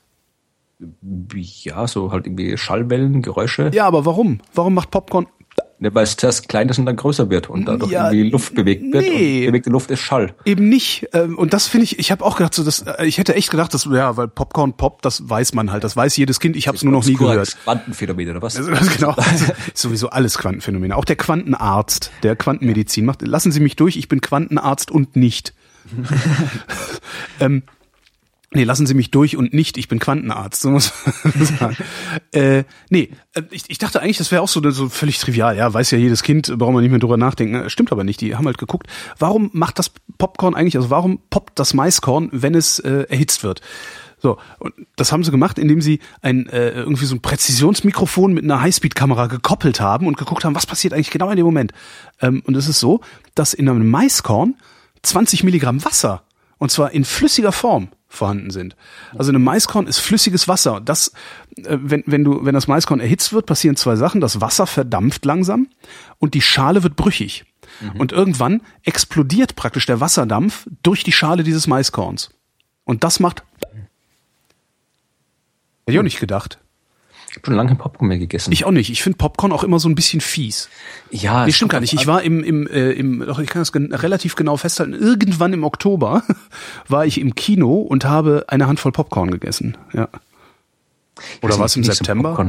Ich eigentlich auch nicht, aber meine Begleitung hatte Popcorn dabei. Hat sich Popcorn ja. gekauft. Ja, deswegen poppt Popcorn. Mhm. Und äh, was sie dann auch noch gesagt haben ist, also was sie auch noch sehen konnten, als sie sich das angeguckt haben, ist, äh, dass das so hüpft. Ne? Mhm. Es hüpft ja immer so. Äh, Erstmal haben sie gesagt, es sind jedes Mal fast anderthalb Umdrehungen. Also es scheint irgendwie relativ konstante äh, Bewegung zu sein, die so ein Maiskorn macht, äh, zumindest im Labor. Ähm, die Beschleunigung ist fünfmal geringer als bei einem Floh und es springt, weil an der Unterseite des Popcorns ein Stärkebein sich bildet. Also pop, guckt so, so, so ein Stärke-Ding sie rausgeschossen und das lässt das Popcorn hüpfen. Das klingt nach einem Kandidaten für den Ig Nobelpreis. Ja. Wir werden dann irgendwie ah, nächstes, nächstes Jahr dann irgendwie mal gucken, ob wir darüber reden werden. Stimmt. Ja. Naja, jetzt wissen wir das wenigstens. Ja, apropos Dinge, die man irgendwie dachte, wo man weiß, wie es funktioniert, aber noch nicht so wirklich wusste. Mhm. Äh, Chemiker aus... Auf Deutsch äh, Chemiker, ja. Äh, ich mache das aus, immer wieder. Ich werde das immer. Stockholm. Stockholm. Schwedische. Schwe schwedische Wissenschaftler. Schwedische, schwedische Wissenschaftler, ja. Oder Chemiker, Chemiker, was auch immer. Da gibt es ein tolles Buch dazu. Äh, das kleine Etymologicum von Christine Kopf, wo genau das erklärt wird. Das sage ich gerade, weil das gerade auf meinem Chemiker oder Chemiker heißt, wird da ja, wo, nein, nicht, nicht, wo es so heißt, also durch die ganzen Sprachen direkt so. verschieben, wo die Dinge so heißen, genau wie mit Giraffe und Giraffe und so weiter. Es gibt äh, Gegenden, wo Giraffe gesagt wird? Ich überlege gerade, was sage ich? Ich bin, bin jetzt so verhunzt, weil ich halt irgendwie halb Norddeutsch, halb äh, Österreichisch bin. Was sage ich? Ich sag Giraffe. Du sagst Giraffe? Ich sag Giraffe. Also, ich habe noch nie Giraffe gehört. Giraffe sage ich, wenn ich, wenn ich irgendwie äh, äh, blöd daherquatschen will, dann sage ich halt Giraffe und Tigel anstatt Giraffe und Tigel. Aber ja, naja. Es geht um Chemie, oder? Mhm. Chemie oder es gibt noch ein drittes. Chemie, Chemie, was auch immer. Es geht um Chemie und schwedische Chemiker haben herausgefunden, äh, die haben den heiligen Gral der Chemie geknackt, schreibt hier diese Schlagzeile. Und zwar geht es um die Frage, wie sich äh, Atome zu Molekülen verbinden, also wie sich Atome aneinander binden. Die habe ich auch gesehen, das war dieses Slack-Experiment, ne? Genau, es darum ging, dass sie das erste Mal tatsächlich konkret den exakten Moment beobachtet haben, ja, das ist so cool. zwei Atome ah. Aneinander binden. Also und Fall das haben wir letztes Jahr vorhergesagt. Das ist das Geilste. Ich war letzt, Entschuldigung, äh, erzähl ja. weiter. ich bin gerade ein wenig aufgeregt. In dem Fall waren es äh, waren's, äh, Kohlenstoffmonoxid und Sauerstoff. Die saßen so auf einem äh, Katalysator, also waren, die hat die schon quasi, der hat die quasi festgehalten und dann haben die die aufgeheizt, das ganze Teil, äh, damit die Atome sind zum Wackeln, zum Probieren anfangen, bis dann eben eins von diesen Sauerstoffatomen an das Kohlenstoffmonoxidatome sich bindet, äh, CO2 Kohlendioxid bildet und dann eben davon fliegt. Und das haben die tatsächlich das erste Mal äh, das ist irgendwie, das dauert halt irgendwie Pikosekunden oder was auch immer, ja, also eh, wahnsinnig kurz. Und das haben die wirklich mit live mehr oder weniger gefilmt. Und dann eben auch, ja, dann haben wir noch erforscht, also gezeigt, dass irgendwie nur zehn Prozent von diesen, äh, äh, von diesen Reaktionspartnern tatsächlich zu einem CO2-Molekül geworden sind und die anderen halt irgendwie nicht geschafft haben. Also die haben noch ein paar interessante Sachen rausgefunden. Aber das eigentliche, das die eigentliche Erkenntnis war, äh, dass sie das tatsächlich jetzt wirklich nicht nur theoretisch beschreiben können, sondern wirklich auch exakt abgebildet haben, wie sich Atome aneinander binden. Ähm, und ich war ja letztes Jahr am DESI, mhm. äh, wo sie diesen europäischen X-Fell bauen, also diesen, diesen äh, so einen Linearbeschleuniger. Ist schon fertig? Äh, ja, der, ich weiß gar nicht, ich glaube, der, ich glaube, die, ich, äh, ich bin nicht sicher. Als ich da war, war er noch nicht ganz fertig. Okay. Aber auch nicht, nicht, nicht noch im Planungsstadium. Also es ist schon, schon recht weit gediehen gewesen. Ähm, und da hatten wir noch drüber geredet, dass äh, es möglich sein wird, ähm, ja eben durch durch durch was womit haben die das gemacht? Röntgenlaser war das womit die das jetzt am Slack gemacht haben genau ja. Ähm, dass dass es möglich sein wird mit Röntgenlasern ähm, so kurze Lichtblitze zu erzeugen, also so, so, wie nennt man das denn? So kurze Wellenlängen, so jetzt habe ich so kurze Wellenlängen zu erzeugen, dass man tatsächlich solche Reaktionen beobachten kann. Ähm, das hat der, das haben wir vorher gesagt. Nee, das hat damals halt äh, mein Gesprächspartner hat das vorher gesagt. Er sagte, da sind wir, wir sind dabei. Äh, und das wird demnächst wird das so sein, dass wir äh, chemische Reaktionen filmen können und äh, eben auch solche, ja, Molekülentstehung fotografieren und filmen können. Das ist schon sehr, sehr cool. Also, ja, ich, ich finde das, ich finde das vollkommen wahnsinnig. Ich fotografiere ja und ähm, letztendlich ist das, was die da machen, ja auch nichts anderes als fotografieren, nur mit extrem kurzen Wellenlängen. Und du, du kannst halt, ne, also das, das Objekt, das du, das kleinstmögliche Objekt. Fotoapparat. Genau, das ist ein extrem großer Fotoapparat. Und das, das, das kleinstmögliche Objekt, das du fotografieren kannst, ist halt immer so groß wie die Wellenlänge des Lichtes, das du zur Verfügung hast. Und das, da, allein aus dem Aspekt finde ich das eine total geile äh, Meldung, dass sie das gemacht haben. Noch was, äh, wo man immer dachte, was, was, was, wo, wo jeder Bescheid weiß. Du erinnerst dich vielleicht daran, ich glaube, ich habe das auch schon öfter mal gebracht hier. Äh, es gibt diese Kolumne von Christoph Drösser in der Zeit, stimmt's, mhm. heißt die. Ähm, da gibt's eine sehr, sehr alte, 15 äh, Jahre alt oder sowas, eine Kolumne von ihm, äh, wo es um die Frage geht, kann man sich erkälten, wenn man friert. Also heißt Erkältung Erkältung, weil sie mit Kälte zu tun hat. Und Drösser mhm. hat damals gesagt, es gibt überhaupt keinen Beleg dafür, dass Erkältung mit Kälte zu tun hat. Es gibt halt ein etwas fragwürdiges, ethisch fragwürdiges Experiment, was sie mal irgendwie mit US Army Soldaten ja. gemacht haben. Also, äh, so ein Nazi-Experiment halt wahrscheinlich. Äh, Würde mich nicht wundern, wenn die Nazis das auch äh, ausprobiert haben. Ähm, und es ist halt bisher gab es keinen Beleg dafür, dass der Volksmund, der sagt, Erkältung macht krank, also Kälte macht Erkältung, dass die irgendwie recht hätten. Und jetzt ähm, hat er sich korrigiert, was ich wirklich sehr, sehr gut finde. Also Drösser hat sich in seiner eigenen Kolumne korrigiert.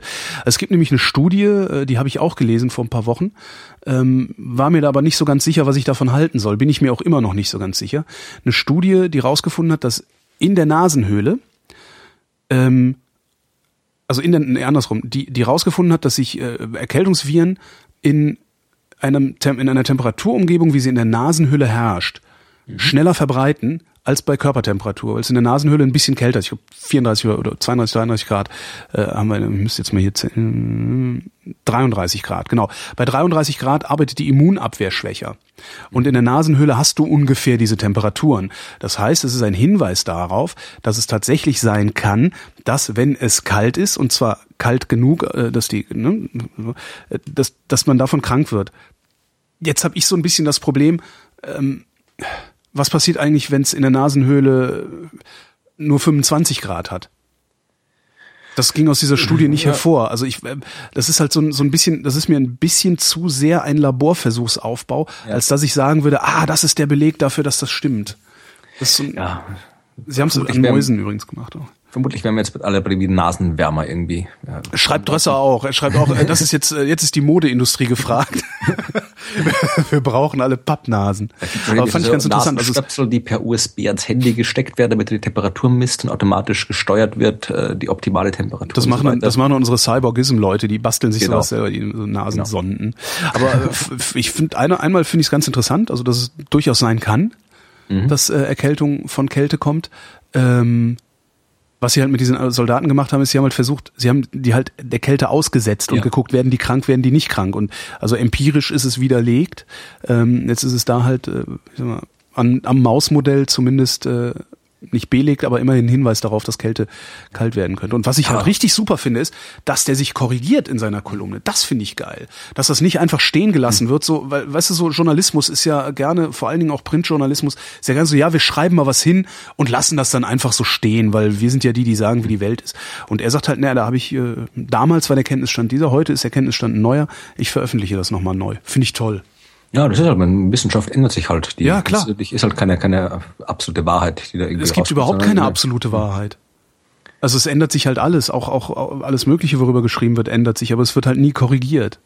Ja, irgendwann, weißt du, wir die Bildzeitung schreibt die ganze Zeit Pleite Griechen. Äh, angenommen, es sind, sie sind keine Pleite Griechen mehr, wird die Bildzeitung dann schreiben, ja, wir haben uns jahrelang geirrt und umsonst Stimmung gemacht? Bestimmt nicht. Nicht. Nee. Naja. Naja. Jetzt wollte ich gerade irgendwas sagen zu, zu Nasen. Fällt mir gerade nichts ein. Hm. Ach, na gut, vielleicht fällt mir eine andere Geschichte. Ich, irgendwas, irgendwas wusste ich über Nasen zu sagen. Irgendwas wusstest du über Nasen zu sagen.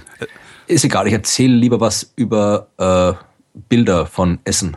Immer gut. Äh, du machst jetzt Werbung für deinen neuen Instagram-Account, wo du dein Essen fotografierst. Ich habe tatsächlich einen Instagram-Account, habe oh. ich kurz mal gemacht, weil ich irgendwie gucken wollte, was da passiert. Aber ich habe, glaube ich, irgendwie fünf Fotos gemacht, mm. glaub, nicht von Essen. Äh, nee, äh, das ist eine Studie von äh, Salzburger Wissenschaftlern, oder zumindest äh, waren die beteiligt. Äh, die haben untersucht, äh, was passiert, wenn Menschen Bilder von Essen angucken. Aha. Also macht, macht, macht, wird man vom Zunehmen, äh, vom Zusehen schon dick ja. quasi, was man ja oft ja, so scherzhaft ne? sagst, ja. Also das ist irgendwie bei, bei ziemlich langer Artikel hier bei Spektrum Online. Äh, da geht es halt wirklich um, einerseits natürlich kannst du dich halt irgendwie so ganz klassisch äh, konditionieren, ja, also so wie der Pavlosche Hund, der halt irgendwie gelernt hat, dass äh, das Läuten der Glocke mit dem Essen zu tun hat dem dann halt irgendwie auch schon der Speichel ähm, ins in den Mund fließt, wenn er die Glocke nur hört, mhm. obwohl es halt irgendwas gibt. Das gleiche natürlich funktioniert auch beim Essen, ja. Also du kannst dich natürlich auch hier, äh, wenn du schon quasi weißt, okay, äh, hier äh, Schokokuchen schmeckt toll, ja. dann reicht irgendwann das Bild eines Schokokuchens, um halt, damit du halt irgendwie Lust auf Schokokuchen bekommst. Das ist noch nicht jetzt unbedingt die große wissenschaftliche Erkenntnis.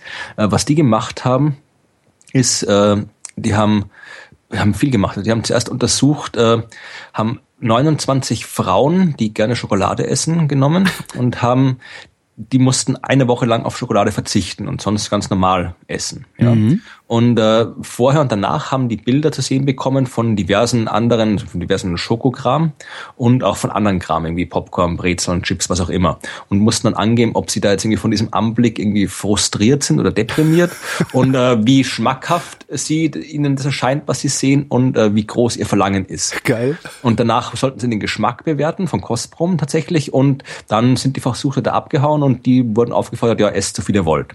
Und haben halt dann geguckt, was passiert und gesehen, dass tatsächlich eben nach, wenn man jetzt quasi eine Woche lang auf Schokolade verzichtet hast, dass dann äh, die Schokolade wesentlich appetitlicher und, und begehrenswerter eingeschätzt wird, aber auch gleichzeitig irgendwie dich der Anblick stärker frustriert und deprimiert als vorher und du danach wesentlich mehr davon isst als von allen anderen angebotenen Nahrungsmitteln. Mhm. Also auch mehr davor. Und das ist eben, sag ich, das ist halt wie bei einer Diät, muss man aufpassen. Es bringt jetzt nichts zu sagen, ich mache jetzt eine Diät und ich jetzt gerade, wir haben jetzt gerade Fastenzeit, ja. Mhm. Man sagt, ich esse jetzt irgendwie, wie lange dauert die Fastenzeit? Sieben Für, Wochen? Äh, äh, weiß ich nicht. Wie lange sind die durch die Wüste gerannt? 40 Tage? Ich ja, wie auch immer. Also, es dauert, also ich esse jetzt hier, ich trinke jetzt irgendwie hier kein Alkohol oder sonst irgendwas oder esse keine Schokolade oder was auch immer, äh, dass es halt dann dazu führen kann, dass du danach, wenn das jetzt quasi halt wirklich äh, so eine zeitlich begrenzte Diät ist, dass du danach eben das Zeug umso mehr äh, mhm. konsumierst, weil das eben anscheinend äh, dann in deinem Gehirn, also das, das äh, sind, äh, sie haben da glaube ich noch irgendwelche, irgendwelche, äh, irgend, irgend, haben glaube ich irgendwelche EEG-Sachen, genau, haben sie auch noch gemacht, äh, haben dann irgendwie untersucht, äh, wie, also haben sich die, die, Wellenmuster vom Gehirn irgendwie angeschaut und äh, was passiert, wenn die Leute das, das, äh, da ging es um die Frustesser und die, also die Leute, die bei Frust viel und bei äh, wenig essen, wie, wie äh, da die sich die, die der das Verlangen äh, ändert, wenn sie irgendwelche Bilder sehen. Da haben sie auch gezeigt, dass halt äh, je nachdem, äh, welche Stimmung du gerade gehabt hast, haben die halt die, die äh, Bilder von Schokolade, von Burgern, von Pizza, was auch immer, äh, andere Auswirkungen gehabt. Ja, also das heißt, dass, dass das je nachdem, was ein Bild, was das Gehirn mit dem Bild, mit dem Bild von Essen anstellt, ist halt einerseits davon abhängig, wie du dich momentan gerade fühlst, ja. aber auch von dem Stil des Essens, von deinem, von deinem Essensverhalten, das du dir angewöhnt hast, ja. Weil die haben wirklich gezeigt, dass diese, die haben Leute, äh, Frauen gehabt, die einerseits eben äh, Frustesser waren, also quasi mhm. wahnsinnig viel gegessen haben, wenn sie frustriert sind, und die anderen, die halt äh, das nicht waren, beziehungsweise eben, es gibt auch Leute, die halt irgendwie bei Stress, bei, bei, bei, bei, bei irgendwelchen großen Emotionen wenig essen, und nichts runterbringen, ja. Und haben gezeigt, dass halt irgendwie das, wie dein Gehirn auf Bilder von Essen reagiert, hängt halt ganz davon ab, welches Essverhalten du dir angewöhnt hast. Das, ja, also das ist eine ziemlich umfangreiche Studie, also ich ja. kann das verlinken und nachlesen, aber ich, ich fand es halt auch gerade interessant, jetzt auch, weil ich jetzt gerade wieder in der Fastenzeit irgendwie auf Facebook sind ja hunderttausend Leute, die alle erzählen, ja, und jetzt hier, hier, ich verzichte jetzt auf dieses, auf jenes und so weiter. Klar, kann man machen. Aber ich verzichte auf Fasten. Ja, also ich habe, man muss sich halt darüber im Klaren sein, dass man dann eventuell alles das, was man verzichtet hat, nachher dann extra wieder wieder, wieder sich reinhaut. Sich aber wunderbar also, einreden kann, man hätte äh, super verzichtet und das wäre ganz toll gewesen. Genau. Im Jahresmittel äh, rüttelt sich das dann wieder ein. Ja. Ähm, wenn du Hunger hast, wo wir gerade ja. beim Essen sind, wenn du Hunger hast, hast du nicht nur Hunger auf Nahrung. Nee. Ganz spannendes Ding. Amerikanische Wissenschaftler haben festgestellt, äh, dass Hungrige auch andere Dinge stärker begehren als nur Lebensmittel, also als nur was zu essen. Ähm, die haben sich ein paar Probanden geholt, äh, 300 oder sowas. Ähm, die mussten sagen, auf einer Skala von 1 bis 10, wie hungrig bist du? Danach haben sie ihre Neigung zur Kategorie haben wollen untersucht. Mhm. Ähm, die haben den Texte gezeigt, in denen irgendwelche Nichtwörter, also einfach nur so aneinander gebappte Silben und echte Wörter auf dem Bildschirm erschienen sind ähm, also so neutrale Begriffe, irgendwie Haus oder sowas. Ähm, dann Begriffe, äh, die immer irgendwie was mit haben wollen zu tun haben, also so Gewinn mhm. und sowas. Und Begriffe aus dem Bereich Essen, also Appetit, Brot oder sonst was. Äh, und je hungriger die Probanden waren, desto mehr Wörter aus der Kategorie Essen haben sie erkannt. Und desto mehr Wörter aus der Kategorie haben wollen haben sie erkannt. Okay. Das Im heißt, Vergleich du, jeweils zu neutralen Begriffen. Ne? Das heißt, wenn du hungrig bist, dann irgendwie und irgendwie Klamotten einkaufen gehst, kaufst du mehr kaufst Klamotten. Kaufst du mehr? Klamotten, genau. Hunger äh, ist deren Fazit. Hunger äh, schaltet irgendein Verhaltensmuster ein, ähm, das mit allgemeinem Begehren, also haben wollen, einhergeht. Und das ist halt auch echt krass. Das heißt, wenn du shoppen gehst, irgendwie, äh, geh vorher was essen. Genau. Also ich kenne das halt, ich kenne das halt tatsächlich nur vom Lebensmittel. Wenn ich Hunger, Ja, das ist sowieso, glaube ich, wenn ich hungrig, hungrig Lebensmittel einkaufen gehe, ich kann an keinem Feinkostgeschäft vorbeigehen und gebe 50 Euro für Käse aus, den ich eigentlich gar nicht brauche. Das kann ich auch klar. Und damit meine ich nicht nur Käse, sondern auch Brot und Wurst und sonstigen Käse. Also es ist schon echt heftig, aber ja, irgendwas passiert da. Also ne, immer schön essen. Ja, das, ich, ich überlege gerade, ob ich hier wieder eine schöne Ich habe noch einen. finde. Also noch ja, einen? Mach, mach, ja, mal okay, weiter. da haben wir Ja, noch mach, einen. Mach weiter. Mach. Kiffen. Ja, da habe ich mir gedacht, dass die Geschichte von dass warum, dass sie rausgefunden haben, warum Kiffen hungrig macht oder sowas. Genau, sie haben rausgefunden, warum. Kiffen hungrig macht. Und zwar ähm, macht Kiffen, äh, man, man dachte ja bisher, dass es irgendwie äh, bestimmte Rezeptoren, die Hunger erzeugen, äh, aktivieren würde. Macht's aber gar nicht, sondern es programmiert Rezeptoren, die also die Neuronen, die den Appetit zügeln, also den Hunger regulieren eigentlich, die werden umprogrammiert und äh, für, den, für, den, für die Dauer des Fressflashs oder für die Dauer des Breitseins ähm, werden die zu Neuronen, die Hunger auslösen. Das heißt, du hast auf einmal doppelt so viel hungermachende Dinger im Kopf, ja, oder Hunger, dein Gehirn macht doppelt so viel Hunger, wie es eigentlich machen würde, wenn du nicht bekifft wärst. Und darum frisst du halt. Und zwar auch, wenn du gesättigt bist. Das ist halt das Interessante. Studie zusammen. Also sind dann irgendwie die Kiffer auch die, stürmen die dann auch die, die Klamottenläden und kaufen da irgendwie mehr ein, wenn sie hungrig sind? Oder sind die so breit, dass sie nicht, nicht, ist es, äh, dass sie nicht hochkommen? Das weiß ich nicht, aber du hast mich gerade auf ein sehr schönes Experiment gebracht, das ich im Rahmen meiner privatempirischen Forschung äh, durchaus mal machen könnte. Ja, und ich Bekifft, äh, bekifft zum Herrenausstatter. Hey. Und ich habe jetzt, eine, jetzt, jetzt passt doch heute schon die Überleitung zu meiner Geschichte. Denn äh, was sind alle Kiffer bekanntlicherweise? Äh, entspannt. Ja, ach nee, ich wollte jetzt irgendwie Vorteile verbreiten. Ja, also alle Kiffer sind natürlich auch heftig tätowiert, weil das irgendwie alles äh, un, un, un, un, ungebildetes Volk und Das ist die Unterschicht, genau. genau alle Kiffer ist alles die Unterschicht, genau. Und äh, das Problem ist, also nicht ernst nehmen, bitte, liebe Kommentatoren, komme ich dann wieder wieder zu shitstormt. Äh, es geht um eine Geschichte. Äh, was tust du, Holger, wenn du jetzt drauf kommst, dass du das, das grauenhafte Tattoo, das du an versteckter Stelle trägst, äh, doch weghaben willst? Äh, dann gehe ich, dann gehe ich zu irgendwie erstmal, glaube ich, zum Hautarzt und der schickt mich dann zu irgendeinem Laser-Epilier-Ding. Sie äh, weglasern ist so das, was der Volksmund Genau. dazu Weißt du- ich weißt du, keine das Ahnung, was es ist. funktioniert? Nee, keine Ahnung. Also das Ding ist, wenn du, wenn du quasi ein Tattoo, also ich habe keine Tattoos, ich erzähle es jetzt hier nur aus dem, was ich theoretisch weiß. Also ich bin, bin ich habe zwar nichts gegen Tattoos an sich, aber ich würde mir selbst sowas nicht machen lassen, denke ich. Äh, das Ding ist, du, du, das wird nicht einfach nur Tinte irgendwie unter die Haut gespritzt, weil das, das, äh, das allein würde nicht wirklich funktionieren, sondern äh, du kriegst da ein Pigment unter die Haut und dann kommen äh, Blutzellen, so Makrophagen heißen die angeblich.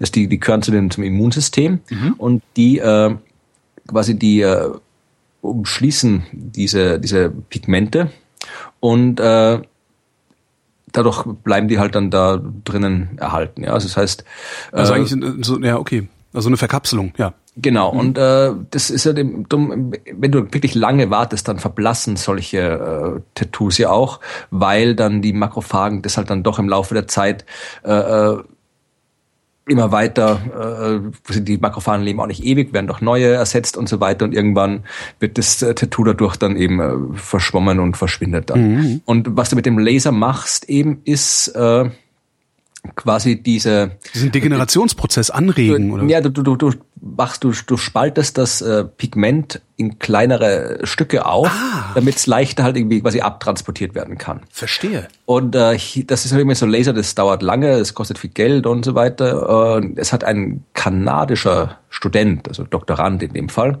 hat anscheinend, sagt er zumindestens, äh, eine neue Technik entwickelt und zwar eine Creme, ja, also eine Tattoo-Weg-Creme, wo halt äh, im Wesentlichen durch, das sind äh, Bio, Bi, bis, Entschuldigung, Ja. Bisphosphonat Liposomal Tattoo Removal, also Mhm. Bisphosphonat. Ich weiß nicht, was das ist. Die mithörenden Biologinnen und Biologen. Stimmt auch wieder irgendwas, was in Plastikflaschen ist und nicht ins Wasser darf. Oder? Aber jedenfalls, äh, das, äh, die schwirrt man sich auf die Haut, ja, und dann, das sind halt irgendwie so, so Liposome drinnen, die gehen dann auch in deine Haut rein und dann kommen auch die Makrophagen an und wollen diese Liposome wegschaffen und äh, die nehmen dann das, die, die Farbpigmente gleich mit. Ja, das heißt, du lockst quasi mit dieser Creme die Makrophagen, extra Makrophagen an, damit die dann äh, dein Tattoo wegfressen. Jetzt ganz unwissenschaftlich ausgedrückt. Ich habe gerade so eine so eine diebische Freude daran, diese Sendung Angriff der Killer-Makrophagen zu nennen, aber ja, ich weiß nicht. Ja, also wie gesagt, das ist halt noch, die haben wir, glaube ich, an, an, hat an Mäusen getestet bis jetzt und äh, noch ist er nicht weiter. Also äh, mal schauen, was dabei rauskommt. Aber ich fand es halt irgendwie ganz interessant. Also wenn nur, weil ich wenn man das mit Creme machen kann, dann kann man, ja. ist es halt so ein, ja, dann wird's halt so angenehm beiläufig, ne? So ein bisschen wie Scheidung in der DDR. Also ist halt, ja, ich habe jetzt irgendwie nichts gegen Tattoos an sich, äh, obwohl es natürlich sehr viele Menschen gibt, die wirklich absolut grauenhafte Tattoos haben, was wirklich schlimm aussieht.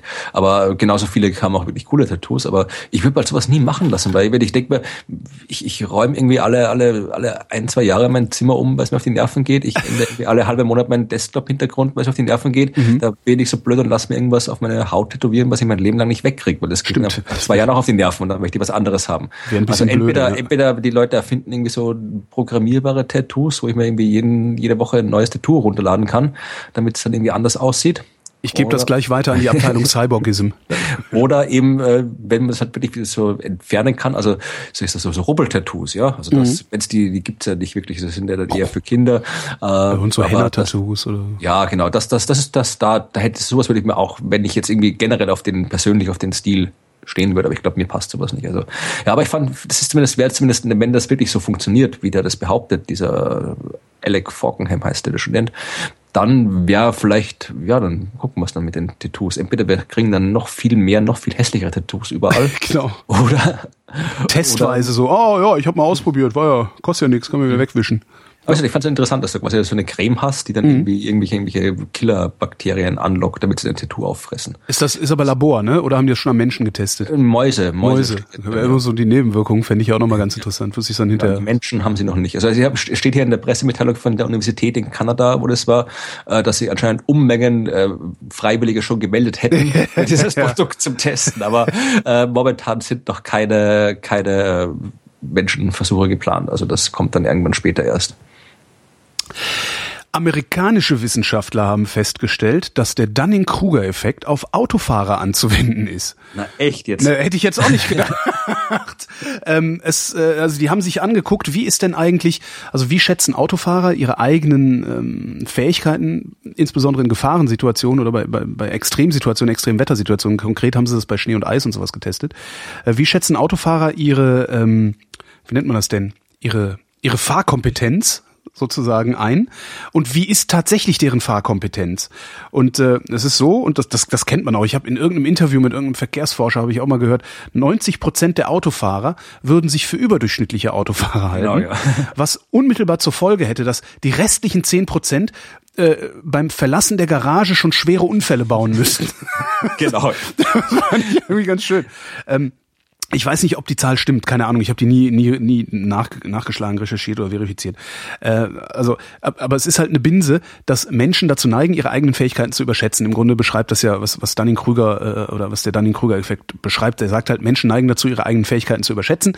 Und äh, je unfähiger sie sind, desto stärker überschätzen sie ihre eigenen Fähigkeiten. Ja, und das weniger Ahnung hast du halt, wie deine eigenen Fähigkeiten wirklich sind. Genau. genau, das genau und genau das lässt sich auf Autofahrer wohl sehr gut übertragen.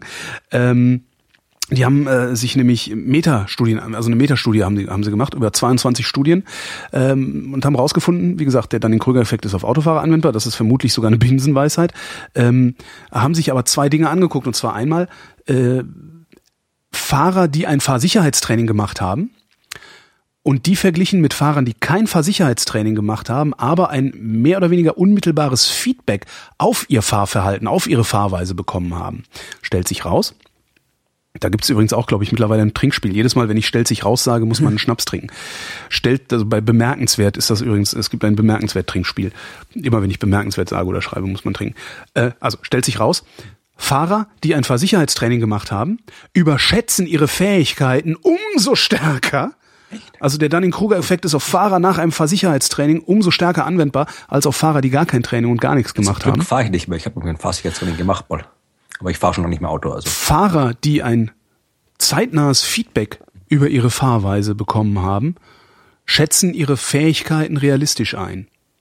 Das ist jetzt eine etwas zugespitzte Zusammenfassung, ist ein bisschen wie, komplizierter. Wie sieht dieses Feedback aus? Irgendwie, äh, wer schreit, du Arschloch oder sonst irgendwas? Äh, nicht, nicht, nicht, wenn jemand schreit, du Arschloch, sondern ähm, fahr hier mal langsamer. Okay. fahr hier mal langsamer, der äh, Straßenbelag ist nicht dazu geeignet. Also ne, eine schneebedeckte Straße ist nicht dazu geeignet, 80 zu fahren. Auch wenn du dir das einbildest, auch wenn du mal äh, Schleuderkurs gemacht hast oder sowas, äh, heißt das noch lange nicht, dass du das hier gerade im Griff hast. Fand ich ganz interessant. Also ich hätte nicht damit gerechnet, weil ich habe immer gedacht, Fahrsicherheitstraining hilft dabei, ähm, Situationen besser einzuschätzen oder die, die Gefährlichkeit von Straßenzuständen, so muss man es ja eigentlich sagen, besser einzuschätzen. Anscheinend ist das nicht so. Interessant. Was es halt macht, was es wirklich macht und darum äh, empfehle ich jedem Fahrsicherheitstraining zu machen, habe ich auch mal gemacht, würde ich auch gerne nochmal machen, ist ewig her. Ähm, es hilft dir, in Extremsituationen nicht die Nerven zu verlieren, Stimmt. weil du die physikalischen Grenzen des Fahrzeuges schon mal kennengelernt hast. Ich habe das damals gemacht, das war so eine, so eine PR-Aktion von Mercedes. Die hatten ja, ja gerade ihre Probleme mit dem Elchtesting. und, und um halt das wieder irgendwie in den Griff zu kriegen, hat halt irgendwie Mercedes in ganz Österreich so Fahrsicherheitstrainings veranstaltet, wo du halt mit diesem, weiß nicht, welches Auto das war von Mercedes. Das die, die A-Klasse war das. Ja, genau, wo du halt irgendwie mit A, die haben halt die A-Klasse gestellt dort auf dem Fahrsicherheitszentrum und du konntest halt dann mit der A-Klasse da dieses ganze Training machen und rumfahren. Und da konntest du dich irgendwie halt kostenlos anmelden und da haben wir dann irgendwie ich und ein paar Kumpels, weiß nicht, wie war da, keine Ahnung, war ich habe gerade irgendwie, also ein Jahr nach meinem Führerschein, also ziemlich am Anfang noch, mhm. sind wir irgendwie hingefahren, das war recht interessant. Macht also, Spaß, ne? Auf dieser, ja. auf dieser Rutsch, äh, äh diese Seifenoberfläche äh, fand ich total lustig. So sit, wo überhaupt gar nichts mehr geht, sondern einfach, ja, wo dann Physik einfach mal macht, was sie für richtig hält. Was wirklich cool, am Schluss gab es eine Art Rennen, also einfach nur halt irgendwie so, so um halt irgendwie noch ein bisschen so, so einen Spaß zu haben. Also gab, haben alle bei so einem Wettbewerb mitgemacht und du musstest mit der, das war so eine A-Klasse, die hatte äh, hinten oder vorne, ich weiß nicht, wo der Antrieb ist, also da, wo äh, nicht der Antrieb war bei der A-Klasse, mhm. hatten die so Einkaufswagenräder, ja. Also die, halt die, die so völlig so erratisch. Genau. Und mit denen musstest du halt irgendwie so hinter das Kurs abfahren. Das war absurd. Das ist schön. Also was, das, das würde ich auch gerne mal machen. So ein bisschen wie Rückwärtsrennen fahren wahrscheinlich. Ist mal lustig, ja. Aber ist auch schon ewig her, also wie gesagt. Aber es, man ist auf jeden Fall nicht mehr, man hat zumindest schon mal gemacht, was man machen müsste, wenn man irgendwie in Schwierigkeiten ja, kommt. Genau. Das hilft dir dann durchaus weiter, ja. Aber gleichzeitig führt es halt dazu, dass du denkst, du wärst ein besserer Autofahrer, ohne dass du es bist.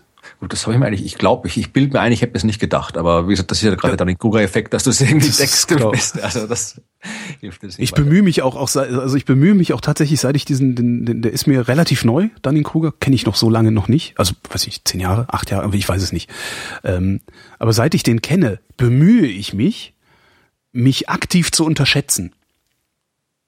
Mhm. Weil das, das, das ist halt sehr hilfreich, sich zu unterschätzen. Also ich denke mir mal, naja, mach mal langsam, du kannst das nicht so gut. Und dann gelingt es mir umso besser. Das ist total klasse.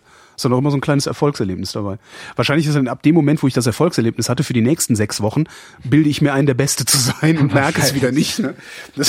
ich habe noch eine Geschichte über, über Fortpflanzung. Mhm. Und äh, dann noch was über die, die, die, die dunkle Materie, die uns alle umbringt. Das wäre dann der Scheiß der Woche gewesen. Ah, ist das, äh, ich dachte, Fortpflanzung wäre die dunkle Materie, die uns irgendwann alle umbringt. ja, nein. Die Fortpflanzung, das, äh, da ist eine schöne Geschichte. Das sind Wissenschaftler aus, weiß nicht wo, aus, äh, äh,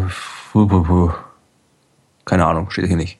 Äh, die wissen, wenn das da nicht steht, dann hat die Wissenschaft ah, doch, hier, das hier, hier, ah, okay. britische, britische Wissenschaftler, okay. britische Wissenschaftler. Ich habe mich nur hier von der von der äh, Anfangszeile irritieren lassen, wo Wien stand. Dabei waren das gar keine Wiener.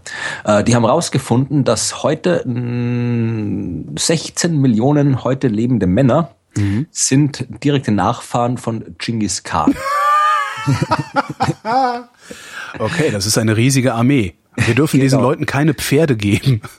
Genau. Nee, die haben halt quasi, die haben halt gezeigt, also es war, war dann eine umfassende Studie, die haben auch gezeigt, dass, äh, dass in äh, China, in Nordchina, eineinhalb Millionen Menschen äh, vom äh, Chiokanga abstammen. Das ist der Begründer der Qing-Dynastie. Mhm. Und äh, dann haben sie auch noch irgendwie so eine irische ich frage mich nicht, wie man es ausspricht, Ui-Nil-Dynastie gehabt, äh, wo sie auch Unmengen Nachfahren äh, zeigen haben können. Das heißt also, dass halt äh, das finde ich immer so faszinierend. Also diese Studie heißt irgendwie, ist irgendwie äh, Y-Chromosom-Abstammungscluster und äh, von, von, wo sie halt probiert haben, verschiedene Bekannte. Also sie haben noch rausgefunden, es gibt noch neun weitere solche Megalinien, halt mhm. anscheinend irgendwie, die sie halt dann nicht mehr konkreten Personen zuordnen konnten, eben wie Genghis Khan oder Giokanga.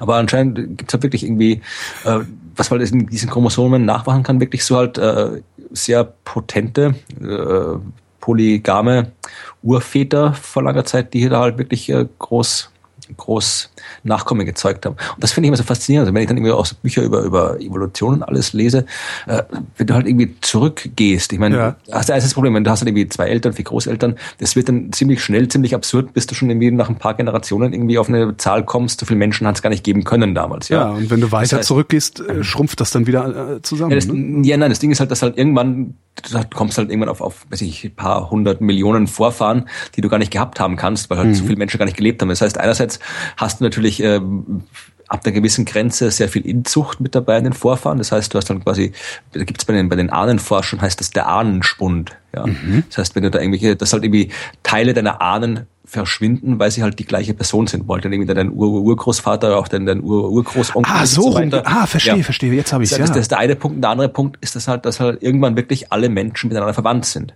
Ja, also, ja. also wirklich alle Menschen. Es gibt auch irgendwie, es gibt äh, notwendigerweise, ja. Mhm. Gibt auch in der, in der, es gibt irgendwie das ist schon ewig her, dass ich das Buch gelesen habe. Das ist irgendwie das, wirklich das einzige Buch, was man wirklich von, von Richard Dawkins, äh, Richard Dawkins gelesen haben muss. Das ist äh, The Ancestor's Tale, wo er halt wirklich diese ganze Evolutionsgeschichte umfassend und wunderbar aufarbeitet und da geht es auch um den, den, äh, ich weiß gar nicht, wie der Fachausdruck heißt, also quasi um die Person, äh, die der letzte gemeinsame Vorfahre aller Menschen war. Also es ist jetzt, muss jetzt nicht keine konkrete Person sein, ja. sondern es, es gab halt, wie man zum Beispiel von allen Menschen, die heute leben, äh, wird es wahnsinnig viele Menschen geben, die halt quasi in, in tausend Jahren keine Nachkommen mehr haben. Ja, ja. also die, die halt quasi komplett aussterben, die Linie. Und ein paar andere Menschen wird es geben, äh, von denen halt dann alle anderen abstammen, weil du halt ab irgendeinem gewissen Punkt haben alle die gleichen Vorfahren. Mhm. Und äh, dieser, dieser, dieser letzte gemeinsame Vorfahrer der heutigen Menschheit, der ist, äh, ich habe die Zahl nicht im Kopf, äh, der ist überraschend nahe in der Vergangenheit. Ja, also es ist irgendwie nicht so, irgendwie der hat vor vor zehn irgendwie so, so, so ein Australopithecus vor zehn Millionen Jahren, sondern wirklich, das ist äh, das ist ein paar tausend Jahre oder so. Also das ist überraschend nahe, dieser letzte gemeinsame Vorfahre. Also das, das fasziniert mich immer wieder, wenn man da über die, die Dinger nachdenkt. Und ich würde gerne wissen, wo man irgendwie, eigentlich in heutigen Zeiten bräuchte man jetzt irgendwie eigentlich so ein Online-Tool, wo du irgendwie deinen Namen eingibst oder irgendwie und die Mormonen fragen, die haben doch da und dann, damit du dann sofort siehst, bist du auch einer von der 16 Millionen Armee von Genghis Khan oder nicht damit wir uns dann irgendwie mit den, mit den eineinhalb Millionen von China prügeln können. Ja, na, es gibt doch diese die Mormonen, die haben doch so ein riesiges Archiv, so ein riesiges genealogisches genau. Archiv. Und da könnte man das eigentlich super andocken. Jetzt müsste man halt den Mormonen Geld geben. Ne?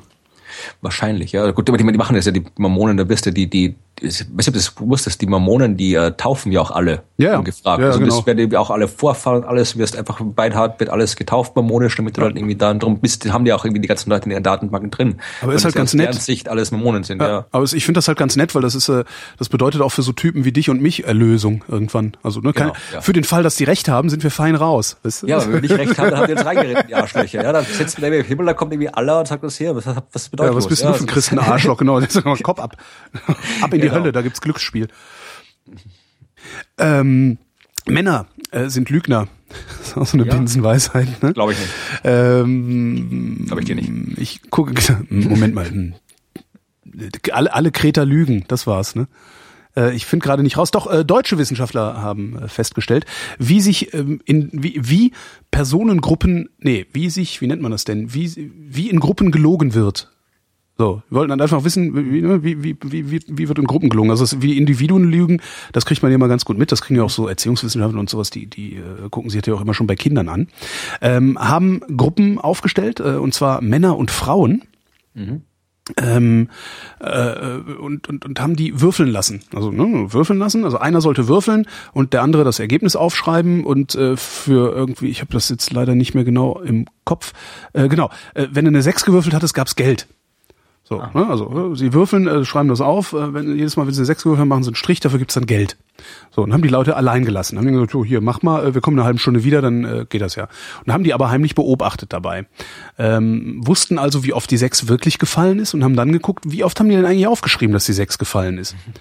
Stellt sich raus, Prösterchen, stellt sich raus, wenn Männergruppen gewürfelt haben, haben die öfter behauptet, dass sie eine Sechs gewürfelt haben, als wenn Frauengruppen eine Sechs gewürfelt haben. Also die, die Gruppen mussten das ja wirklich auch, auch gemeinschaftlich da irgendwie. Genau, das waren aber immer Zweiergruppen. Äh, ja, okay. Ich glaube, es waren immer Zweiergruppen. Ne? Mal gucken. Äh, männlich, weiblich, Zweiergruppen. Genau, es waren immer Zweiergruppen. Also männliche, gemischte und weibliche hatten sie. Mhm. Und äh, ja, die Männer haben am meisten äh, behauptet, sie hätten Sechsen gewürfelt, ohne dass sie Sechsen gewürfelt haben. Und äh, die haben dann sich angeguckt, wie die, wie die das, wie die kommuniziert haben, ob sie schummeln sollen oder nicht, oder wie war das? Das äh, kann ich dir gar nicht genau sagen. Das, der, das wäre wirklich die, interessant. Wenn die, ne? Gruppe sich quasi einigen muss, schummeln wir jetzt hier oder ja. nicht, dann wäre es interessant zu sehen, äh, wie das, wie das abläuft, also wie man ja, sich da, ja, wie die sich, wie die sich verständigen. Äh, es gab übrigens für die sechs kein Geld. Ich habe mich vertan. Also es gab für die sechs kein Geld. Das heißt, für alle anderen gab es Geld. Achso, okay, gut, ist ja egal, aber. Ja. Ja, interessant, aber ob das irgendwie, ich bin jetzt mich halt wirklich interessiert, wie, wie, wie man sich da, wenn man jetzt, wenn das halt irgendwie Männer irgendwie öfter schummeln als Frauen oder sowas, das ist jetzt ist auch interessant, aber mhm. richtig interessant wäre eigentlich gewesen, wenn das jetzt schon Gruppen sind, wie, wie, das ist einerseits der Unterschied, würden die das auch machen, wenn sie alleine sind? Oder machen die das in Gruppen öfter oder weniger oft. Das, du hast doch immer, immer wenn es um Sozialexperimente geht, hast du immer so gemeine Fragen. Ja, ey, ähm, das ist, das ist dabei, ich habe halt immer so dieses, dieses, diese ganzen Sozialwissenschaften, das ist halt, ich weiß nicht, äh, was da halt irgendwie rauskommt, da ich weiß nicht, ob es jetzt gut oder schlecht ist, aber es ist irgendwie, ich bin das ist oft nicht zufrieden. Ich bin, ja. ich bin nicht fragwürdig, nicht fragwürdig im Schlechten, aber ich, nee, aber ja, ich, ich denke mir, da, das, das ist ja eigentlich, eigentlich, eigentlich müsste man das noch wissen, um richtig interpretieren zu können, was da rausgekommen ist. Ja. Also mir sind die sozialwissenschaftlichen Ergebnisse nicht umfassend genug, sagen wir so, im Vergleich zu den naturwissenschaftlichen ist es vielleicht klarer definiert, was da rausgekommen ist genau. und was daraus folgt und was nicht. Und im Gegensatz zu den sozialwissenschaftlichen Ergebnissen wurde ich halt dann, zumindest ich, dann doch denke, man müsste noch viel mehr wissen, um zu interpretieren, was, was das jetzt zu bedeuten ja, hat. Ich habe es übrigens jetzt nochmal kurz überflogen. Äh, also äh, für die sechs gab es kein Geld. Mhm. Ähm, und jeder Proband hat genauso viel Geld gekriegt, also genauso viel Euro wie Augenzahlen geworfen wurden. Und ähm, ne, statistisch gesehen hätte äh, pro Wurf jeweils 2,50 kommen müssen. Ist aber nicht. Ähm, bei der männlichen Gruppe, die haben im Schnitt 4 Euro gekriegt, die gemischten Gruppen 3,70 und äh, die Frauen 2,74. Das heißt, die Frauen waren am dichtesten an äh, der Prognose dran. Die Frauen haben sich wahrscheinlich verzählt. genau, die Frauen die schlecht Mathematik können. Was die Überleitung, bitte wieder nicht, nicht äh, spart euch keine böse Kommentare, bitte. Das ist nur bei der Überleitung zur nächsten Geschichte. Da geht es nämlich um eine Studie von israelischen Wissenschaftlern, die sich angeguckt haben, äh, warum es so ist, dass eben Frauen äh, oder Mädchen weniger oft in äh, mathematische, naturwissenschaftliche äh, Fächer studieren. Weil sie kleinere sie Gehirne haben. ja, jetzt ist. ich kann immer noch drunter. Und haben halt geguckt, also das ist halt immer die Frage, liegt das irgendwie an den Eltern, liegt das an dem Umfeld und so weiter oder hat vielleicht wirklich irgendwie kleinere Gehirngründe? Und die haben sich, haben sich halt angeguckt, was, welche Rolle die Lehrer haben. Ja, und äh, vor allem die Lehrer in den, in den unteren Stufen, also Grundschule, Unterstufen und so weiter. Mhm. Und äh, haben dazu äh, es waren Arbeiten, also ganz normal irgendwie Mathearbeiten, Naturwissenschaftsarbeiten und äh, haben die äh, benoten lassen von Lehrern, von Lehrern, die die Schüler gekannt haben und gleichzeitig auch noch von anderen Lehrern, die äh, das quasi anonym, die wussten nicht, welche Kinder es sind, ob es jetzt irgendwie Jungs oder Mädchen sind. Also die haben es quasi einmal anonym beurteilt, einmal mit äh, den bekannten Lehrern beurteilt und haben gesehen, dass die Lehrer, die die Schüler kannten, die Jungen tendenziell oder nicht signifikant besser beurteilt haben, als sie waren und die Mädchen signifikant schlechter beurteilt waren, haben, als sie waren. Wohingegen die äh, anonymen äh, Beurteilungen, die haben halt den, den, den tatsächlichen Fähigkeiten, die halt im Test abgefragt worden sind, entsprochen. Mhm. Und die Lehrer, das heißt, wenn du als Lehrer weißt, äh, dann bist du quasi als Lehrer, bist du auch unbewusst beeinflusst, dass irgendwie Jungs sind besser in Mathe und Wissenschaft ja, ja. und Mädchen nicht so weiter. Und dieses, dieses, dieses, das, das, diese unbewusste Vorstellung beeinflusst dich als Lehrer anscheinend bei der Beurteilung, so dass du eben die über Fehler von Jungs hinweg siehst und äh, Fehler von Mädchen vielleicht irgendwie stärker beurteilst. Das heißt, und das natürlich hat dann wieder einen Rückkopplungseffekt. Ja, Wenn klar. du dann irgendwie als Mädchen merkst, dass du schlechter bist, dann wirst du dich vielleicht auch nicht so anstrengen, bist vielleicht irgendwie demotiviert. Mhm. Äh, als Junge, auch wenn du schlecht bist vielleicht, wenn du vom Lehrer irgendwie gute Ja, Noten hast du wieder und Dunning-Kruger? wirst, dann wirst du, na, nicht nur Dunning-Kruger, sondern du, du bist auch vielleicht irgendwie optimistischer, bist besser. Die haben auch gezeigt, so, wenn dann ja, okay, das ja, dann optimi- nachverfolgt, äh, wie das dann eben äh, in der, auf dem College, auf den Hochschulen aussieht und haben gezeigt, dass die Jungs dann da eben wirklich eben tatsächlich auch, auch halt erstmal wesentlich mehr von denen äh, naturwissenschaftliche, mathematische Studien machen als die Mädchen und dann eben auch wirklich dann eben auch, auch, auch bessere Noten bekommen, weil die halt anscheinend wirklich eben von also das die die ähm, das Fazit von dieser Studie war eben, dass wirklich das ganze Ding eben schon wirklich in, in der ersten Klasse in der Schule anfängt, weil da schon nicht, vielleicht nicht unbedingt in den Köpfen der Kinder die Vorstellung vorherrscht, ich bin ein Mädchen, ich kann Ja. Mathe, ich bin ein Junge, ich bin gut in, in, in Physik, sondern dass es in den Köpfen der Lehrer existiert. Und, die dann- erzeugen dann in den Köpfen der Kinder eine selbsterfüllende Prophezeiung. Ja. Genau, also das war Ja, quasi das. Fazit von dieser israelischen Studie. Es passt natürlich auch noch sehr gut zu, ähm, ich weiß gar nicht mehr von, von wem die Studie war, die, die habe ich kennengelernt in den 80er Jahren schon. Ähm, in der Schule war das, in den 80er oder frühen 90er Jahren in der Schule noch, äh, dass ähm, die Herkunft, die soziale Herkunft der Schüler über die Note bestimmt. Das ist mittlerweile eine Binsenweisheit geworden, auch vielfach bestätigt.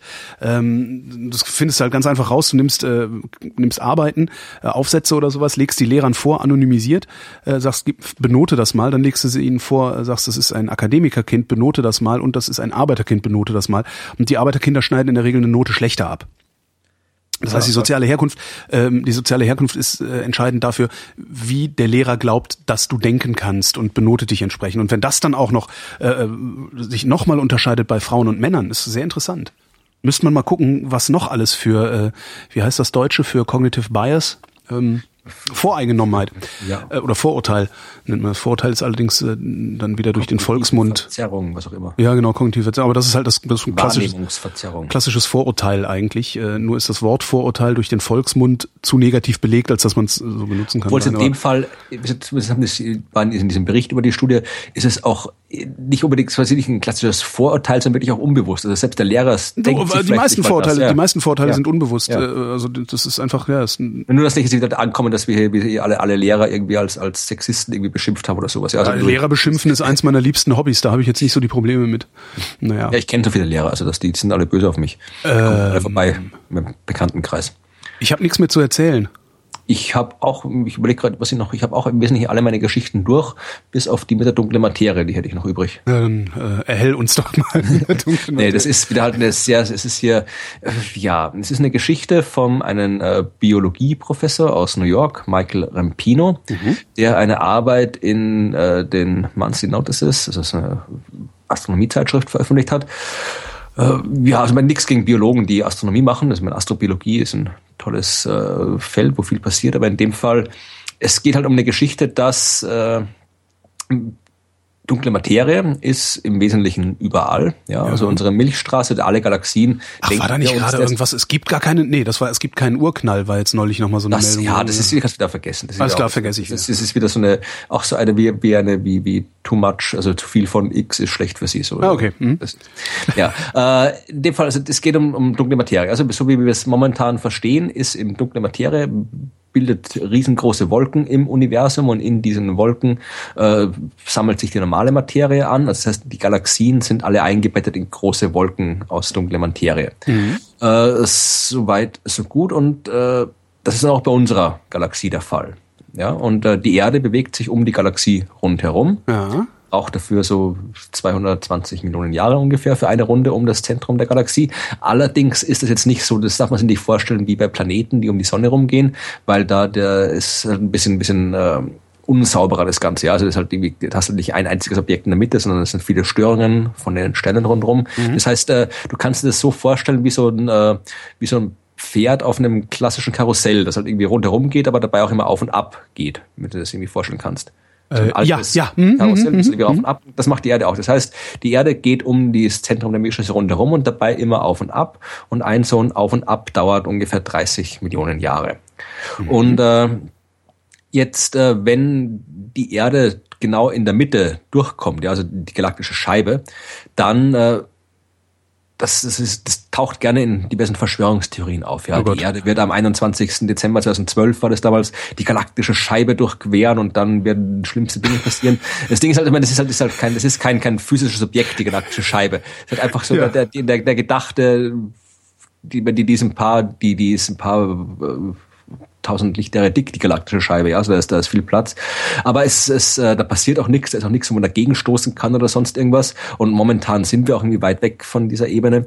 Aber der sagt eben, dieser Rampino, dass äh, jedes Mal, wenn äh, die diese, diese Periode, mit der die Erde durch diese Scheibe durchgeht, diese 30 Millionen Jahre, dass die mit äh, der einer Periode bei Massenaussterben übereinstimmen. Das ist ja auch schon eine lange mhm. Diskussion, die irgendwie schon seit den 70ern irgendwie äh, geführt wird, äh, ob die Massensterben auf der Erde periodisch auftreten oder nicht. Mhm. Da gab es diese, diese These von, äh, von Nemesis, das was sagt. Nie gehört, nee.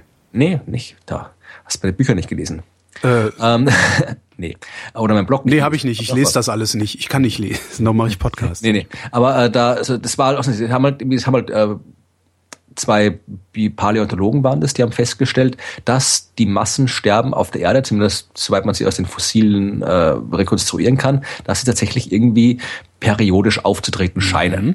Was seltsam ist, weil es eigentlich keinen Grund gibt, warum Massensterben periodisch sein sollen. Weil du brauchst wirklich, du brauchst jetzt wirklich ein Ereignis, ein externes Ereignis, das äh, global Massensterben verursacht. Also Asteroideneinschläge, die kommen, sind halt im Wesentlichen zufällig verteilt. Ja? Also da gibt es keinen Grund, warum die periodisch stattfinden sollen.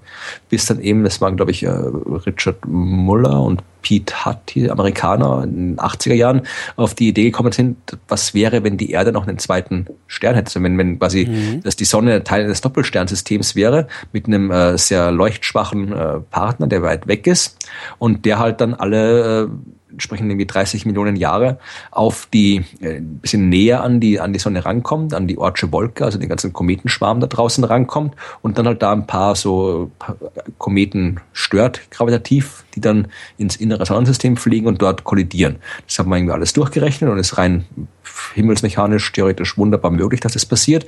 Äh, der Stern kann durchaus auch noch unentdeckt sein. Nemesis haben sie den genannt, eben diesen zweiten Stern, weil es eben wahnsinnig schwer ist, herauszufinden, wie weit ein Stern weg ist. Ja? Also mhm. du kannst zwar, kannst zwar wahnsinnig leicht fotografieren, so einen Stern, aber das war's dann auch. Es ist ja schon schwer genug rauszufinden, wie weit eine Wolke entfernt ist. Genau. Ähm, weswegen die Chemtrailer ja auch alle so lächerliche Witzfiguren sind. Genau. Und das ist halt irgendwie, die, um halt auch die Entfernung festzustellen von einem Stern, musst du doch wesentlich mehr Aufwand betreiben. Klar. Und äh, das ist halt, äh, bis jetzt hat man es eben äh, eigentlich, also eigentlich hätten mittlerweile sind wir auf dem Level, dass wir den eigentlich entdecken hätten sollen.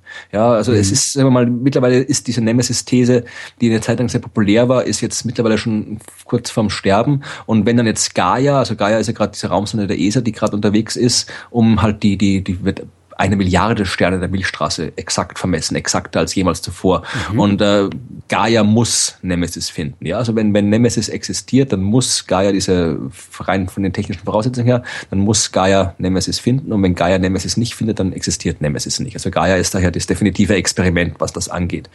Aber das war irgendwie eines eine, eine Geschichte, These, wo es halt darum ging, periodisches Massensterben zu diskutieren. Mittlerweile sind auch äh, die Wissenschaftler dabei zu diskutieren, ob die diese Interpretation der fossilen Daten wirklich äh, erlaubt, so von, von Perioden zu sprechen.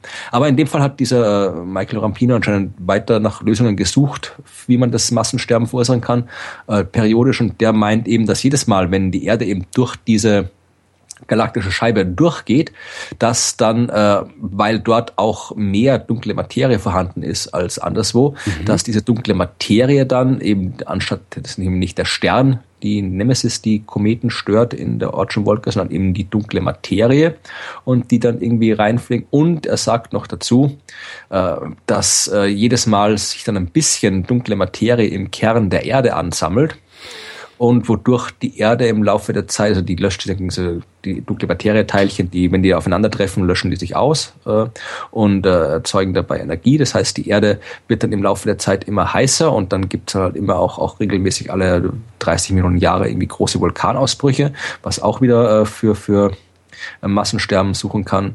Und äh, das, ja, das ist halt seine These, dass halt irgendwie da die dunkle Materie äh, Kometen stört und äh, Vulkanausbrüche also. verursacht.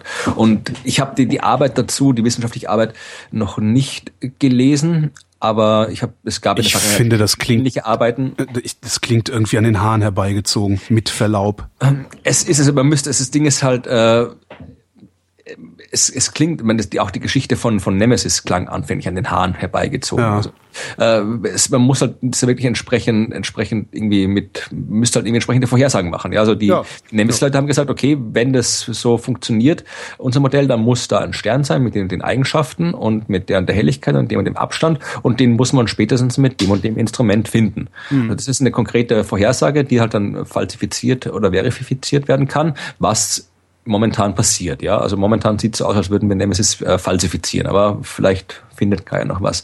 Und in dem Fall kann ich mal, das ist halt wirklich es ist jetzt rein physikalisch nicht unmöglich, was der erzählt, ja. ja. Also es kann natürlich schon sein, dass das der dunkle Materie hat eine gravitative Wirkung. Dunkle Materie, drum, drum äh, haben sich ja die Galaxien in den Zentren der großen dunkle Materiewolken gebildet, weil die dunkle Materie äh, die ganze normale Materie angezogen hat. Mhm. Ja, das heißt, also, dass diese Gravitationswirkung der dunklen Materie, die ist dafür verantwortlich, dass es überhaupt irgendwas gibt im Universum, also Galaxien, Sterne, Planeten. Also es ist nicht so unplausibel, wie es sich für mich anhört gerade. Ja, also es ist jetzt rein, rein theoretisch kann es durchaus sein, dass eben, wenn die Erde da durchgeht, durch diese, diese, diesen 30 Millionen Rhythmus da immer mhm. auf und ab, durch die, durch die Scheibe und da wirklich äh, mehr dunkle Materie ist, dass dann äh, gravitative Störungen größer werden, äh, wie die Geschichte mit der, mit der Ansammlung von dunkler Materie im Inneren der Erde ist. Ja, es gibt Arbeiten, die ich kenne, wo darüber diskutiert wird, ob wie viel dunkle Materie sich im Inneren von Sternen ansammelt und was für Auswirkungen das hat, die, da kann man, es ist, es ist nicht so extrem weit hergeholt. Das Ding ist halt, dass ich, dass, dass ich nicht sehe, was, wie man das überprüfen kann. Ja, also das, ah, okay. das ist halt insofern ist die ganze Theorie ist halt natürlich eine Theorie, die halt überall. Also, ja, Multiver Multiversum-Theorie klingt super, aber führt zu nichts. Das Waldwesen, ich meine, die hat natürlich irgendwie dunkle Materie, erzeugt Massensterben, ist natürlich irgendwie eine Einladung für sämtliche Schlagzeilenmacher und war dann dementsprechend auch weit überall verbreitet, aber äh, solange, solange man nicht irgendwie überprüfen kann, was da, wie das wirklich funktioniert, ist es halt, ja, eher, eher wieder zu viel Joggen bringt dich um, ja. Also wie so eine mhm. spektakuläre Sache, die halt, oder weil wir halt schon mit den, so wie Mars One, alles irgendwie spektakulär, aber irgendwie, man weiß nicht, was wirklich dahinter steckt. Also If it bleeds, it leads. Genau. Ja. Florian, ich danke dir. Ich danke dir. Und euch danken wir für die Aufmerksamkeit.